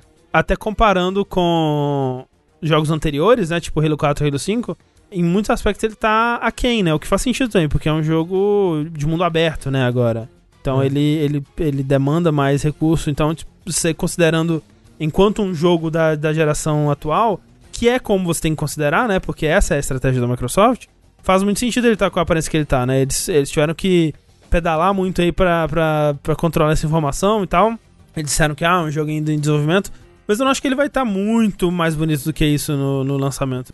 Mas já até anunciaram que mais pra frente, depois do lançamento, ele vai ganhar patch com a HDR e outras É, coisas. e, e assim, Ray né? Tracing, né? Mas eles não disseram também. Muita HDR coisa. não, é Ray Trace, exatamente isso. O meu ponto é mais assim, eu prefiro um jogo mais feio, mais divertido do que um jogo bonito e chato, sabe? Tipo, quando saiu o Rise lá, por exemplo, no jogo de lançamento do, Uhum, do- uhum. Ah, nossa, gráfico fantástico, velho. Joga tipo uma hora desse jogo, quer quebrar ele ao meio. Um jogo chato pra caralho, tá ligado? Com certeza, com certeza. Eu acho que o lance é só a expectativa do pessoal, sabe? E, e é um pessoal que eles estão muito na mentalidade de guerra de geração como era antigamente, né? E a gente tá cada vez mais percebendo que não tem mais o que, né? As coisas não são mais como elas eram. Né? O que tá em jogo não é mais o, o que era. E, e faz muito sentido, faz muito sentido, né? É, é muito condizente com o que a Microsoft tem dito sobre é, o que que vai ser a próxima geração dela. É muito condizente com o tipo de jogo que, que Halo Infinite quer ser. Realmente parece, parece um jogo legal, parece um, um bom Halo, né? É, a gente comentou até um pouco na- no último vértice, eu acho que, tava, que o Lucas tava aqui com a gente, que ele falou justamente, né, que o Lucas gosta bastante de Halo e tal. E ele falou que esse Halo tá com mais cara de Halo antigo, né, um 2, Isso. um 2, Uhum. 3, vai. Mais do 1 e do 2, acho. Uhum. E é, foi o que mais me atraiu, assim, porque o, o 4, o 5, eles são bem é. Então, tipo, eu, pra mim, cara, tá tudo bem, tipo, deixa o jogo um pouco mais normalzinho. Mas, porra, se tiver um, né, uns, uma, umas fases horizontalzona, grandona, Aham. porra, Tá show demais, cara. Tá É, muito- e, e eu concordo com você, André. Eu entendo de onde vem, né? Eu entendo de onde vem a, a insatisfação, a crítica, a expectativa e tal. O que eu tô falando é que eu acho que, tá, que não deveria. tá errado, tá ligado? Tipo, Ah, É, sim. eu concordo com o Rick. Então estão valorizando coisas que talvez não, não são tão importantes assim, sei lá. Eu não sei se eu tô ficando velho e. Não sei, cara. É, é só que, tipo, eu penso assim, cara, os jogos. Sei lá, se você fizer um top 5 jogos mais jogados da história ou do mundo, cara, não, acho que não tem nenhum deles que tem gráficos fu- fudidos de foda, assim, sabe? É que ao mesmo tempo eu, eu, eu entendo no sentido de que, tipo, velho, eu vou pagar a pessoa que tá, que tá in- interessada na próxima geração, né? Ela tá pensando, tipo, ok, por que, que eu vou pagar, seja lá quanto for, 500 dólares, seja lá quanto que esses consoles vão custar, num console novo, se ele vai me dar o gráfico do, do console antigo, né? Tipo. Não precisa, né? É, é, é, é- isso é da Sony, a estratégia da Sony. A Microsoft não, quer que você compre mas, né, tipo, isso é uma mudança que tá acontecendo agora, que as, as pessoas elas têm que se adaptar agora pra entender essas estratégias diferentes, porque até então não era assim. E mesmo durante a, a- essa corrida pra essa geração que vai rolar agora, parecia muito ainda que ia ser uma disputa técnica é, de novo, né, porque os hardwares são muito parecidos, né, não é tipo Wii, versus Xbox, sabe, que ok, um é claramente mais potente que o outro, dá pra ver onde está a prioridade de um e do outro. Não, né? O, o Xbox eh, Series X, ele é um- uma puta máquina, ela é tipo pau a pau, é melhor em alguns aspectos, pior em outros, mas tipo, meio que se anula, as duas estão pau a pau, sabe? Então, eu entendo, né, a expectativa. Por mais que, de novo, o que eles mostraram tá muito condizente com o que eles têm dito sobre os planos para a próxima geração, né? Essa coisa de ser uma, uma transição suave, de que os jogos da próxima geração vão rodar na geração atual e tudo mais. É que é uma batalha bem perdida também, né? Porque você não vai conseguir extrair o potencial todo do, do console em jogos de lançamento, de qualquer forma. Sim, mas por exemplo, veja o a apresentação do da Sony, né? Uhum. Ela pra mim é muito mais interessante enquanto um demonstrativo da próxima geração, porque se eu for gastar seja lá quantos mil reais forem num console pra mudar de geração, eu vou escolher o console que vai me dar uma experiência que eu não tenho na geração atual. E eles mostraram isso, né? Eles mostraram Ratchet Clank, né? Usando aquela transição lá de, de, de um mundo pro outro que se aproveita do- da funcionalidade do SSD, que é algo que não, não seria possível na geração Total. atual. Isso me anima, sabe? Porque não é só gráfico também, né? É uma possibilidade nova de gameplay que não, não existe atualmente. E me empolga, sabe? E aí, realmente, eu fico muito animado pra estratégia da Microsoft, especialmente como tá a situação né, econômica no Brasil e, e o Game Pass é uma, uma, uma solução muito mais em conta do que né, comprar um jogo de 400, 500 reais, ele seja lá quanto vai custar novos jogos da próxima geração. Ao mesmo tempo, não me anima nem comprar o próximo console. Se, se a solução fosse só, né, se, se a minha opção fosse só um Xbox Series X, talvez eu nem comprasse. Já que eu vou ter esses jogos na geração atual, já que eu vou ter eles disponíveis no Game Pass do PC, ah, eu acho que eu não preciso comprar esse console, né? E eu acho que essa é daí que vem muita decepção. Sim. Eu não, não me deram um bom motivo pra migrar pra próxima geração do Xbox, digamos. Aham. Eu não- não sei nem se era o objetivo, na real. Talvez não. É. Mas eu concordo com você, assim, se tipo, vamos lá, se dinheiro não fosse um, um issue, né? Vamos lá, dinheiro infinito, Uhum, uhum. Tem os dois consoles na mesa aí agora, você só pode pegar um. Vai, criei todas essas regras aí. é, provavelmente eu iria, eu iria no, no, no- PlayStation ainda, pelo que foi exibido até agora. Sim, exato. Mas não tem exato. como descartar eh, as circunstâncias, né?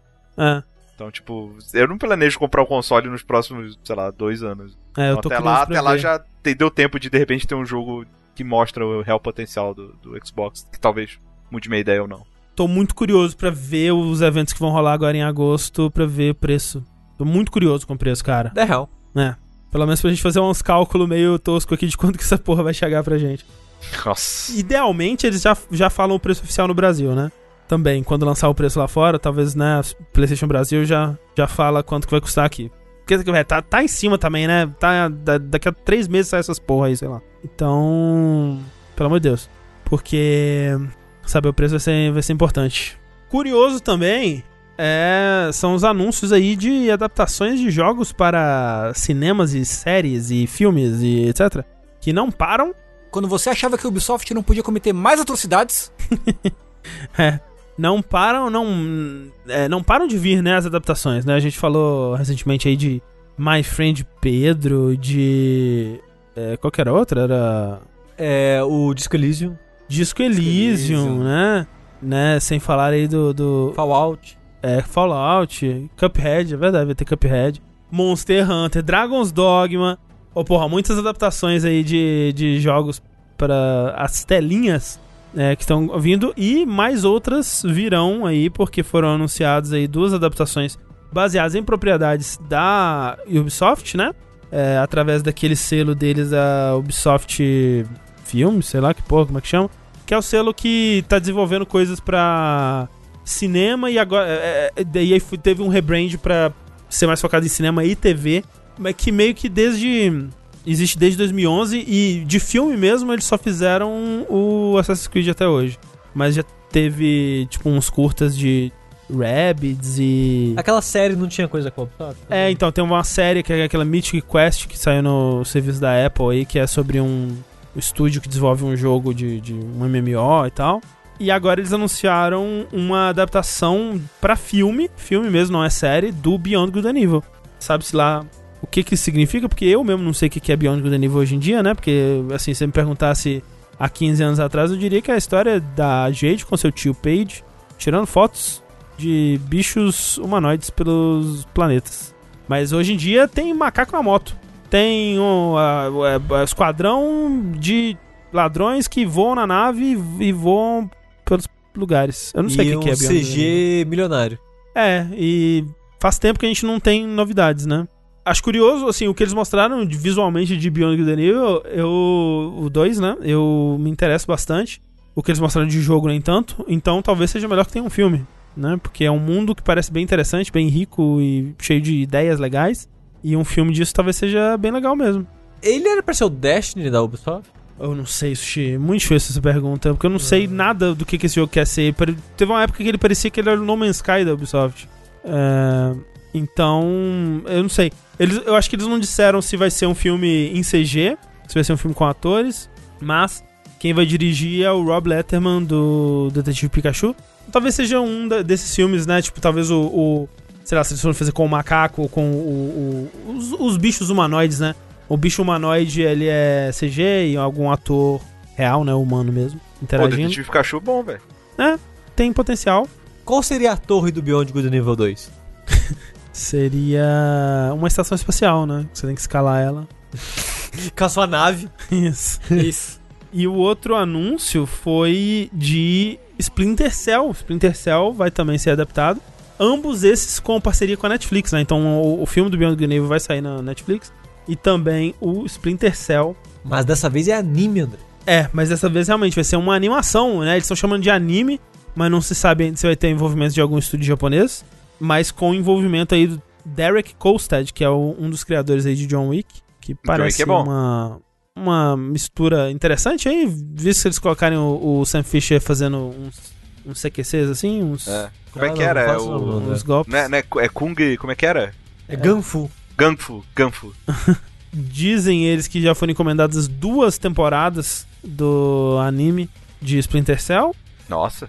E é bom lembrar que um filme de Splinter Cell também já estava em desenvolvimento aí há muito tempo, com Tom Hardy como o Sam Fisher, mas que não... Como o Splinter. Como o Splinter e o, e o Cell é a é Charlize Theron. É a. Como é que é o nome da, da menina do Vingadores lá, da, da Viva Negra? Sim. Sim, sim. chama? Scarlett Johansson. Scarlett Johansson é, o- é o céu. É o Cell. É, sabe-se lá, né? Vamos ver o que, que vem por aí. Não dá pra saber ainda, mas é isso. Essas são as adaptações de... de cinema.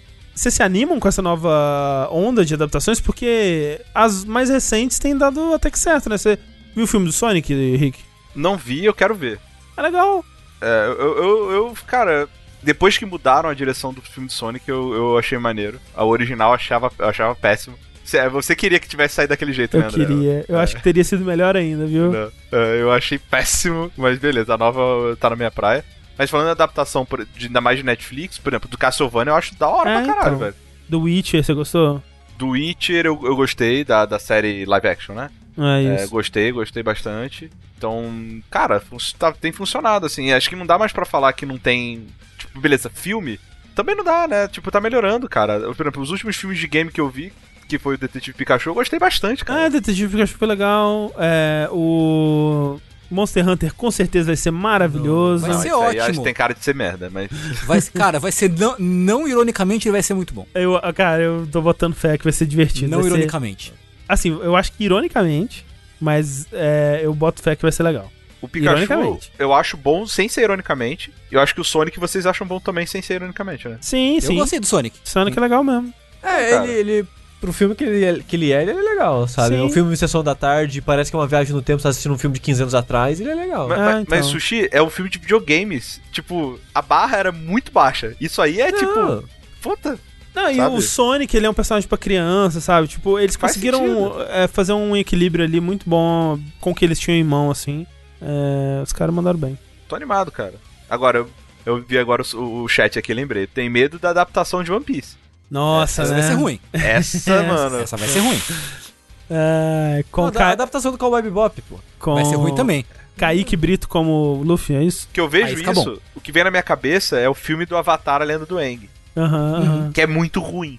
É ruim mesmo, é ruim. Mas então, o lance do Avatar, Land Yang, é que é ruim porque foi feito com incompetência, né? É, porque não é, um, não é um filme que tem, não tem como dar certo. Ao contrário de One Piece, que é uma adaptação impossível de dar certo. É impossível. Só se você fizesse, tipo, adaptação de uma, uma saga específica. Ou a da- adaptação de um filme de One Piece. É. tipo, não dá pra falar. Como é que você vai falar de One Piece, assim? Ah, fazer, um, fazer aqui um. Não tem como, velho. Só seria muito engraçado. Seria muito engraçado. Se a. É série do One Piece que vai ter? Acho que é série, né? Ou É é sério, acho que é sério. É, na Netflix. É, então seria muito engraçado se a série do One Piece. Ela começa com a premissa do Gold Roger, Aham. que ele escondeu o tesouro, o One Piece, todo a- a- o início da história de One Piece. Sim. Só que ela tem que acabar uma hora. E a série acaba antes do mangá com alguma solução whatever pro que é o, o, o que é o One Piece. Seria bem da hora. Assim, o que eu acho que poderia acontecer é chama o John Favreau, põe ele pra fazer que nem Rei Leão, é, recria cena por cena de One Piece, faz a adaptação idêntica, assim, ó, cena por cena, 900 episódios. episódios. isso. E põe o Kaique Brito pra ser o Luffy. Essa é a receita de sucesso pra adaptação de One Piece. Alô, Netflix, me contrata. Qual seria a- o elenco BR pra One Piece? Se fosse um elenco assim só pra pessoa de pessoas BR pra One Piece, qual seria o, a, a escalação? Eu não conheço o ator brasileiro É. de hoje em dia, que é difícil. A Nami, putz, é foda. Me, me ajuda aí, Tengu, o que você acha? Ó, a Nami, a Nami ia ser a, a Marina Rui Barbosa, essa é a Nami. Ok, ok. Kaique Brito pode ser o Luffy. O Garp é o Ah, Antônio Fagundes. É. Que mais? Deixa eu ver. O Sandy, o Sandy é o índio do Uga Buga lá. A Vera Fischer vai ser a.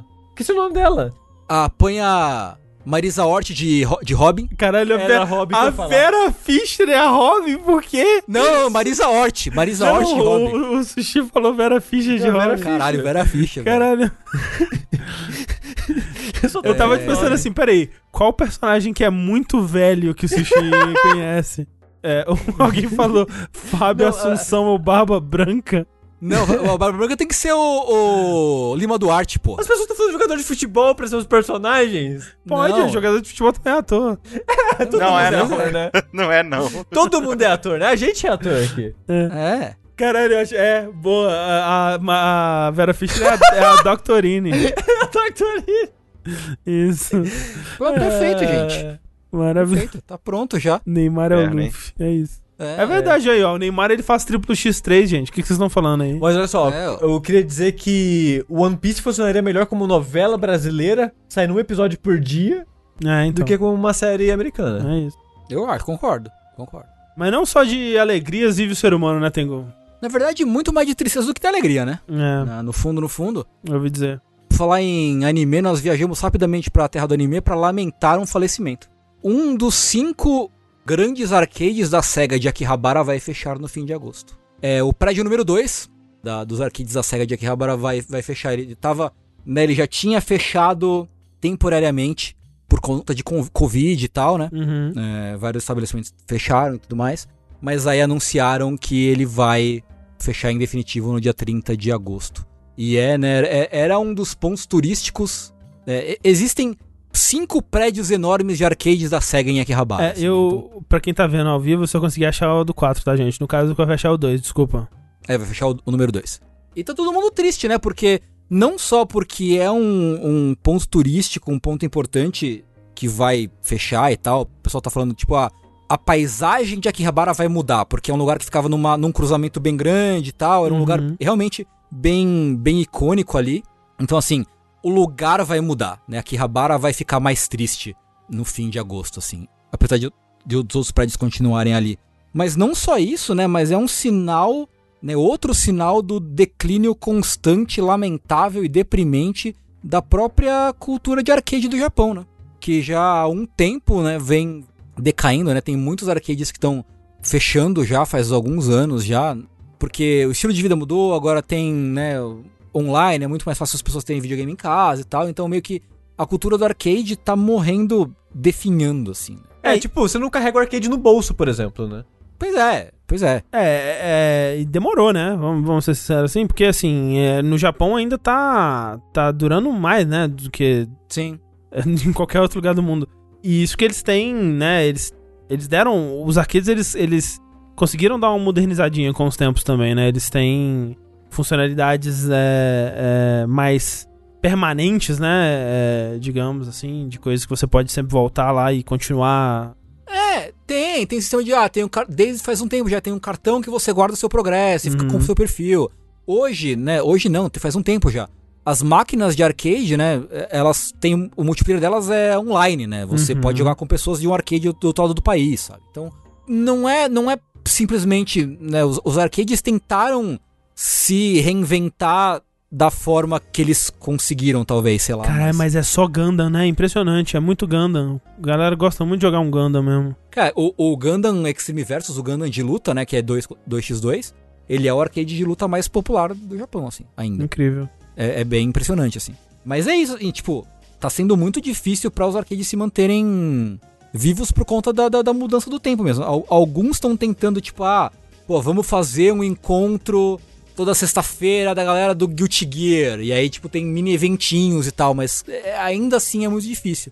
E é triste, assim, pelo menos, sei lá, pra quem acompanha a cena de jogo de luta, assim, é muito triste ver, tipo, lugares em que nasceram lendas, em que, né, que tem história, que tem legado, assim, irem morrendo lentamente e não ter nada pra substituir, meio que, ah, isso nunca mais vai acontecer da forma que aconteceu, assim. É inevitável, mas ainda assim não deixa de ser um pouco triste, eu acho. Coincidentemente ou não, parece que o presidente da SEGA saiu, né? Teve isso? Sim, ele, ele deixou o cargo e, né, vai ficar outro presidente agora. É que ele morava nesse arcade aí, ele. Exato. morava Pode ser, só uma, pode ser só uma coincidência, foi, mas foi nos dias próximos que aconteceu as duas coisas. Ah, E aí, obviamente, o Covid só acelerou esse processo, né? É, Entendo. tipo, tem até, tem pelo menos um arcade que eu, que eu acompanho mais e tal, que a galera tá falando, pô, pedindo pro pessoal que, que eles estão, alguns funcionários e pessoas vão no arcade pra ligar as máquinas e tal, fazer streamings de lá, pra galera de casa poder assistir, doar, tipo, sub na Twitch pra manter o bagulho vivo, sabe? O pessoal se vira como dá, mas ainda assim, né, difícil, né? Difícil. de fato. Hip arcades. Hip Arcades e Hip também, chorão, né? Se foi, Poeta chorão. mas permaneceu nos nossos corações, marginal alado, né?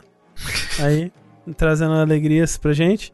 E mais uma alegria aí, porque, porra, velho, o brasileiro, ele tá tão carente de alegrias que quando aconteceu uma coisa dessas, assim, né, porra, foi um bom momento, assim, que, que trouxe um sorriso aos, aos lábios do, do brasileirinho. É uma vitória.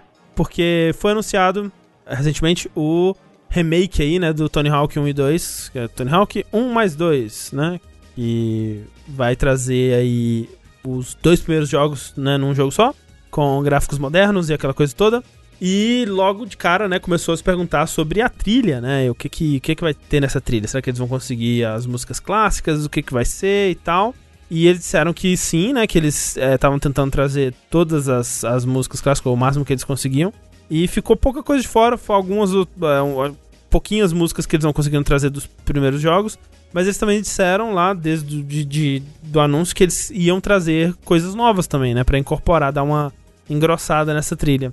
E é, logo daí, né, já começou a, a movimentação do, do, do público brasileiro, não só pra ter é, trilha do, do Charlie Brown no, no, no jogo, como também pra ter o chorão, né? Como um, um skatista é, pra você poder jogar com ele ali, né? Porque, pô, Tem como criar personagem? costuma ter. É, não, não, não sei se dois tinha. nesse. é, no 2 tinha? Tinha. Ah, ok. Então talvez tenha. Então a gente, o Chorão ainda vive nos É. nossos corações no jogo. É, talvez dê pra fazer o chorão. Mas assim, então enquanto eles é, não anunciam, né, que vai ter realmente o, o chorão aí pra, pra você jogar, eles confirmaram que dentre as várias bandas novas aí que vão ter no, no jogo, vai ter a música Confisco do Charlie Brown. Qual é essa? É confisco, é confisco. Confisco, tudo pra- trabalho, confisco. Pra onde pode eu devo ir? Esqueci a letra. É isso aí. É, não é a melhor música do Charlie Brown, eu acho. Mas você acha que eles Eu escolheram essa porque tava barata, escolheram essa porque ela combina com o ritmo do É, jogo? então, acho que é isso. Eu acho que ela ela- combina com o jogo. É, acho que é porque ela combina assim. Tem outras que poderiam combinar também, mas é uma escolha justa, é uma escolha honesta. A melhor seria a que era a abertura da Malhação. Essa seria, A mais- Te levar, te levar. seria a mais yeah. icônica, sem dúvida. É, Rubão, pô, Rubão seria legal. Rubão, Rubão, Rubão é bom, hein? É. Porque tem que ser, né? Por exemplo, um zóio de Lula, acho que não funciona, porque é mais, né? É aquele ritmo mais calminho, assim, né? Mas é um Rubão funciona, né? Um Vou Te Levar Você funciona também. Até o Coro vai comer. É, Coro, Coro vai comer? O nome da música? Você tá dizendo? Ei, meu, tu não sabe o que que aconteceu? É. Essa ser boa também. É Coro vai comer essa, não é? Então, assim, eu, eu acho que tem que ter um pacote de DLC, né? Do Só do agora, Brown. a, a- a petição agora é outra. Uhum. Agora a petição é pra ter um pack de DLC de músicas. Mas, cara, muito legal porque, assim, é algo que com certeza não teria acontecido se o pessoal não tivesse se manifestado, né? E, e pedido e enchido o saco. Uhum. Ter feito a voz ouvida aí através do- dos, dos PRs aí, da- das, dos responsáveis por essas porras aí, ao- ao- através aí, do- do- do- dos continentes aí, do, do, do- né? dos oceanos, tudo. Tem música em quantos idiomas no jogo? Eu não, não reparei se tem música em outros idiomas. Eu ver seria aqui. curioso ter só música em inglês e do nada uma música em Eu português. lá. chutaria que deve ter alguma música em espanhol. Porque eu fico pensando, tipo, no- no- na pessoa que não conhece. Não faz ideia que existe Brasil, chorão, tá lá jogando no Tony Hawk. e, Tipo, caralho, que música é essa? Pô, é legal, assim, eu, eu gostaria de, de ver. é, vou ver, vou assistir gameplays. Até alguém comentar da música. Isso. Ó, vamos ver se aqui tem alguma banda que parece ter um nome não inglês. Falaram que tem umas bandas latinas também. É, faz sentido. Faz sentido, né? Costuma ter mesmo. É, nenhuma que me parece imediatamente, né, não ser em inglês aqui, mas, pô, vai ter na, nessa, né, nas músicas novas que eles vão trazer. Além da, da, né, das clássicas, né, Goldfinger, Melancholy, Bad Religion, Rage Against Machine, porra toda. Vai ter Real Big Fish, vai ter The Ataris, vai ter Charlie Brown Jr., vai ter Tribal Quest, vai ter Sublime. Olha aí, só Sublime. só coisa boa aí no Charlie Brown. Só resta saber se o jogo vai ser bom, né? Será? Será que um dia já foi? Assim, bom era, né? Antigamente era bom. Antigamente era bom, inclusive, alguns diriam. Alguns diriam. Mas é uma notícia good vibes, assim, né? Pra Sim. iluminar o dia do brasileirinho. É o que a gente tem. É o que a gente tem. Não é necessariamente a notícia boa que a gente gostaria, mas é a que a gente tem. Ajuda a gente a sobreviver mais um dia. Isso.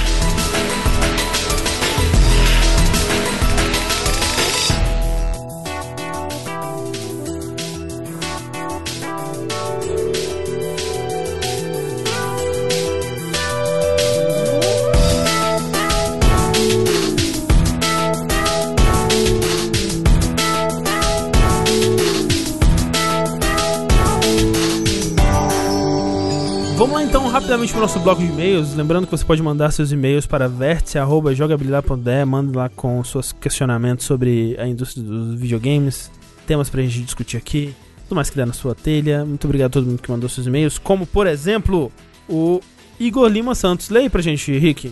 Igor Lima Santos diz o seguinte: Boa noite, pessoal. Comecei a acompanhar recentemente os podcasts e, apesar de discordar de algumas opiniões referentes a jogos, o que é algo normal, sempre Absurdo. gosto de ver visões diferentes e comparar com as minhas. Absurdo. No Vértice de Notícia número 251, surgiu uma discussão bastante interessante sobre análises de usuários e crítica especializada, onde comenta-se sobre pessoas que não acreditam na mídia especializada. Porém, as comparações às pessoas que não levam tão a sério as notas da mídia profissional de jogos ficaram no mesmo nível de negacionistas da pandemia e teóricos da conspiração. Pra mim parece certo. Sei que há uma parcela que persegue jornalistas outrights que ofendem as pessoas da mídia tradicional gamer por preconceitos e motivos fúteis. Porém, ainda assim, tem uma parcela que não confia na mídia por outros motivos, como o excesso de corporativismo da área, pessoas que passam ar de autoridade no assunto e mal sabem do que estão comentando, plágios recorrentes, trabalhos rasos e relações duvidosas com as publishers. Será que a mídia tradicional de game merece toda essa confiança? Será que devemos colocar ela nesse pedestal onde, ao questioná-la ou não levar a sério, pode ser comparada a conspiracionistas e antipandemia? Fica aí esse meu questionamento. Obrigado pelo cast e as discussões que ele comenta. Assim, depende do quão. Como que eu posso dizer isso? O quão teoria da conspiração você é pra achar que todas as empresas, todos os jornalistas estão fazendo parte de um complô com outras, com outras empresas que estão pagando eles pra elogiar o jogo, que eles são comprados, que eles não sabem do que eles estão falando.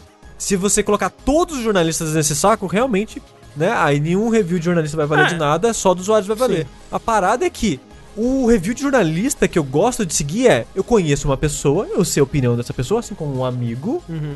e eu entendo o que ela quer dizer, e eu me identifico com a opinião dela, e eu vou seguir a opinião de algumas pessoas, não só uma pessoa, né?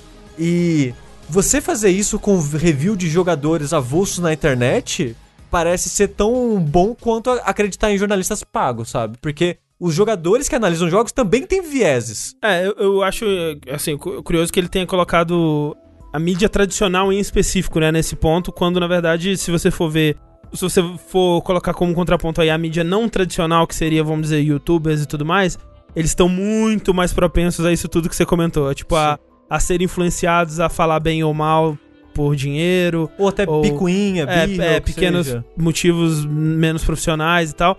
E, e é aquilo, tipo, você dá um exemplo bom aí, que, tipo, você cita exemplos isolados, assim, realmente, em todos, em todo ramo profissional vão ter maus profissionais, né? E esses prof- maus profissionais, quando eles, quando descobertos, eles vão ser apontados e destacados. Olha lá, um mau profissional, né? Quando rolou a- o cara que plagiou, o cara da higiene que plagiou a crítica de um youtuber e tal. A gente realmente aponta, olha lá, que absurdo isso aqui, ó, isso aqui é absurdo. E, tipo, normal. Todo ramo vão ter pessoas com quem a gente vai se decepcionar e vão estar fazendo o seu trabalho errado. Você pegar esses casos e achar que dá pra aplicar eles a todos os. a todo o ramo, né? A todo o meio de, de jornalismo, me parece ser análogo à teoria da conspiração. Me parece ser análogo a pessoas que negam a pandemia e coisas do tipo, assim. É muito, é muito perigoso isso de você tratar a mídia, a coisa, o ser chamado mídia, a criatura mídia, a entidade mídia, como um grande monolito, uma grande Illuminati reptiliana Sim. em que todo mundo se conhece e bate punheta um pro outro o tempo todo, assim, sabe? Porque não é, simplesmente não é assim. Sim. As, as coisas existem veículos, os veículos têm Exato. vieses e, e propostas e pessoas. Sim, sim. Dentro de cada veículo existem pessoas que têm seus próprios vieses e, e- e- coisas assim, sabe? Então, obviamente, o lance é meio que o, que o Sushi e o André falaram, assim. Dentro da mídia, né, desse, desse grande balaio que é a mídia, existem coisas diferentes com que as que você pode se identificar ou não, ou respeitar ou não, ou concordar ou não. E aí você consome o que você, o que lhe convém, essencialmente, o que, o que você acha que vai te acrescentar, o que você acha que você se identifica, a, a linguagem que você gosta mais, sabe? E é isso. Obviamente existem, como como o André falou, existem os mal, maus profissionais? Claro, existem, como existe em qualquer ramo de, de trabalho. Como existe em- na padaria, como existe no bicheiro, como existe no condutor de, de metrô. É, eles existem. E fazer parte da classe dá supostamente um ar de, de importância e de, de habilidade, talvez, não sei. Mas ainda assim, são pessoas. E pessoas têm graus de, de, de compreensão e de expressão e de vieses que são diferentes uns dos outros. Não dá pra colocar tudo no mesmo, no mesmo saco. Ah, e nem pra dizer que é tudo, que é tudo santo que é- ou que é tudo filha da puta, sabe? Mas aí o argumento vai ser, ah, mas nem todo é, review de usuário vai ser viesado, ou vai ser review bomb, ou vai ser aquilo, ou aquilo outro. Sem dúvida. Assim como, tipo, tem, tem as, as frutas podres, digamos assim, Uhum. dos dois lados. Mas se eu for escolher um lado que eu acho que tende a ser mais... Estatisticamente, É, tipo... Não sei se sincera é a palavra, mas... correto, né? Tipo, co- É. correto no, no, no- no propósito de um review, do, do que é um review. profissional, Né? assim. Mais profissional, É, é. é, e, tipo, e até mesmo a- a- os argumentos e a maneira que é criticado, analisado, pelo menos as pessoas que eu gosto de seguir, às vezes é muito mais só do que é um jogo, sabe? É muito mais do que se eu apertei um botão e algo aconteceu de legal lá, sabe? São análises, são críticas, né, no geral, Sim, assim. sim. E muitas vezes, infelizmente, análises de usuários são mais rasas porque, afinal de contas, eles não trabalham com isso. Eles não têm necessidade de ser algo mega profundo Uhum. e analisar outros aspectos né, além dos superficiais. Então, se eu for escolher um lado pra acreditar e botar mais fé, eu vou nos jornalistas. E, né, ho- hoje em dia tem tantas vozes e tantos jeitos, né, de, de, de, de se falar sobre jogos aí, que é muito, muito tranquilo de você escolher um que te agrade mais. Tipo, tem muitos sites que eu simplesmente não gosto, tipo, ou sites que eu realmente não, nem, nem respeito, assim, sabe, o jeito que é feito o jornalismo lá. Tem lugares que eu respeito pra caralho como é feito, mas que eu acho um saco o tipo de opinião que eles emitem, o jeito que eles veem jogos, sabe? Tem todo, todo um espectro aí pra ser explorado e, e calibrado ao seu gosto, assim. Então, É, é só achar o que você gosta e, e seguir. E também não é só isso, acho que tem muito também do. As pessoas sentem a necessidade de querer terceirizar a responsabilidade de avaliar algo, né? Então, tipo, eu não quero pensar por mim mesmo se um jogo é bom ou ruim. Eu não quero fazer minha pesquisa, eu não quero avaliar o que, que um- uma pessoa tá falando ou o que, que uma análise tá falando. Eu quero terceirizar essa, esse esforço pra outra pessoa e se já chegar pra mim um sim ou não. Um preto ou branco, né? Um, um vai ou não vai, sabe? uhum. um número. E conforme você vai abrindo mão disso, você tá sujeito a opiniões mais rasas, opiniões enviesadas, enfim. Você não tá filtrando, você só tá consumindo. E aí, quando você só consome, você pode estar pegando várias paradas eh, objetivamente erradas ou equivocadas e consumindo isso. E isso vale pros dois lados, né? A diferença é que os jornalistas, normalmente, eles têm uma reputação a zelar, eles têm um emprego, eles fazem isso profissionalmente, né? Então, eles ganham dinheiro fazendo isso. E aí cabe você avaliar a avaliação, avaliar a abordagem, ava- avaliar o veículo, né? Você pode olhar um veículo e falar assim, cara, essa- eh, beleza, esses caras eles estão eles sendo transparentes quando eles estão cobrindo um, um jogo, eles, eles falam de antemão quando estão cobrindo um jogo de uma empresa que de repente deu jogo de graça pra eles ou que levou eles um, um, pra um negócio, sim ou não? Quanto tempo esse cara tá no mercado? Que tipo de jogos esse cara dá, dá nota alta e dá nota baixa? Ele tem medo de dar nota. eh, de, de, de, de criticar um jogo mesmo que ele gosta? Cara, você tem que fazer essa avaliação. Ninguém vai fazer isso por você, saca? Então, tipo, se pegar e virar e falar, cara, toda mídia não vale, toda mídia vale, é, é, é raso. E toda análise rasa vai ter esses problemas mesmo, cara. Tipo, vai ser errado por definição. Tenta pegar menos a face value e, e- e usar um pouco mais de senso crítico quando você for tipo, olhar pessoas da imprensa, obviamente, sabe? E aí você vai criando um, um repertório de pessoas que passaram por esse crivo e que talvez você possa Uhum. aceitar com um pouco mais de facilidade. Show. Obrigado pelo e-mail, é, Igor. Próximo e-mail aí, Tengu, lê pra nós. Olá, carinha feliz. Meu nome é Rafael e conheci o jogabilidade recentemente através de um amigo. Não consigo parar de ouvir. Vocês manjam muito e são carismáticos pra caramba. Olha aí. Principalmente o meu xará, no caso o Rafa. Percebo ultimamente que os jogos japoneses estão me agradando muito mais, já que costumam sair do mais do mesmo, entre aspas, entregando experiências diferenciadas. Meus jogos favoritos da geração são Nier Automata, Death Stranding, The Last Guardian e Zelda Breath of the Wild. Também sou fã da From Software e do Ryuga Gotoku Studio. Vocês também percebem uma certa falta de inovação em game design nos jogos ocidentais? Um exemplo, The Last of Us 2 me lembrou o Metal Gear Solid 5, porém mais polido e com gameplay melhor, mas com menos opções que o jogo japonês. Eu gostei do jogo, mas não vi nada de diferente nele, além do meramente visual. Abraço!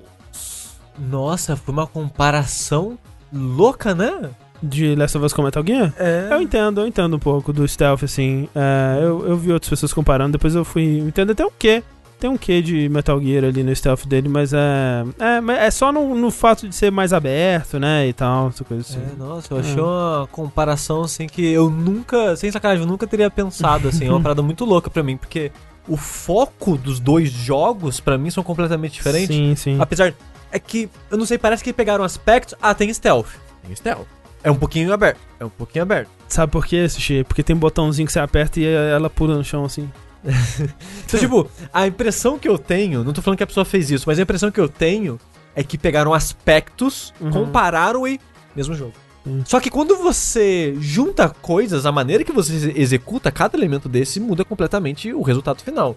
E o The Last of Us 2, apesar de eu não amar ele mecanicamente, talvez gostar mais do Metal Gear Solid 5, o foco é completamente diferente, né? O foco em improviso no The Last of Us 2, ele é mais rápido, dinâmico e divertido do que do Metal Gear Solid 5. Eu acho que o. Metal Gear Solid 5 ele é muito mais sobre você se preparar com ferramentas antes, lidar com situações mais absurdas, digamos, do que improviso na hora, rapidinho, assim, papum, do que The Last of Us, sabe? Sim. É, assim, mecanicamente, The Last of Us pra mim tem coisas inovadoras e coisas que eu não vejo nenhum outro jogo fazer e coisas que ele faz melhor do que eu já vi outros jogos fazerem, tipo, eu já falei sobre isso, né, mas a, a psicologia que rola no, no- nos combates, assim, eu acho que é algo que nenhum outro jogo conseguiu fazer essa coisa do, do medo, né, do tipo, do, do não só do de ser um levar a retícula até o inimigo e apertar o gatilho, né, tipo, se você atira em volta dele, ele reage, né? E, e a tensão que é gerada, né, por conta das ações que são tomadas ali. Eu nunca vi isso em nenhum outro jogo. Eu acho, eu acho, um chute, Hum. assim. Eu não conheço a pessoa, todo o contato que eu tive com ela, até onde eu sei, foi através desse e-mail. Mas me parece, muitas suposições aqui, que esse sentimento talvez é mais. Tipo, eu joguei tanto jogo ocidental, quando eu vou pro japonês, Tem ainda um ar fresco. tem um ar fresco. Porque Hum. se você parar pra analisar os jogos japoneses por jogos japoneses, eles têm as repetições de gêneros e estilos Sim, sim. e coisas e vícios. E também são ciclos, né? Eu acho que os jogos japoneses, eles recentemente, eles estão num crescente muito né? bom. Enquanto talvez, não sei, talvez os ocidentais estejam numa mesmice. Mas também, né, os japoneses, eles passaram por muito tempo de repetições e, e mesmices e tal. E também tem aquilo, né? Se você considera jogos é, ocidentais apenas como os AAA, talvez, mas se você incorpora aí a, a parte indie, porra, aí eu acho que os ocidentais têm muito mais inovação, É, né? o mesmo a gente falou recentemente do Carrion. Eu acho um Carrion que é um jogo que representa muito bem isso aí. Que, pô, é uma mudança muito interessante do paradigma do search action Sim, e coisas sim. do gênero, sabe? Pô, puta jogo inovador, puta jogo legal, assim, sabe? É. Então acho que tem, tem que saber onde procurar também, né? Pra É, achar. não, a é, eu concordo que a, jogos como uma mídia é uma mídia estagnada que muda muito pouco no geral, assim. Mas tem, se você olhar, tem diferença, tem mudança em todos os lugares aos poucos. E é isso, esses foram os nossos dois e-mails de hoje. Já estamos aqui com um podcast muito grande. Pra variar, quem diria a gente gravando um vértice grande? Que Desculpa. Hum. quando você olha a pauta e você pensa, ih, não tem notícia, é aí que grava três horas. É André. isso, é isso. Essa é a solução. Mas é, então a gente vai ficar por aqui por enquanto. né? Muito obrigado, Rick, de novo pela sua presença aqui conosco. Eu que agradeço, pessoal. Obrigado pelo convite. Rick tá pronto pra embarcar na jornada do soninho ali já. já Cara, eu nem ia comentar nada, mas como você comentou, desculpa esses últimos 15, 20 minutos aí, eu tava meio distraído. É. Problemas no trabalho. Estava respondendo Eita! e-mail. Que mal, gostoso. É, aí me chamaram aqui, daí eu vi. que merda. E aí, se você viu, você tem que responder, né? É foda. A consciência, a consciência pesa. É melhor não ter visto.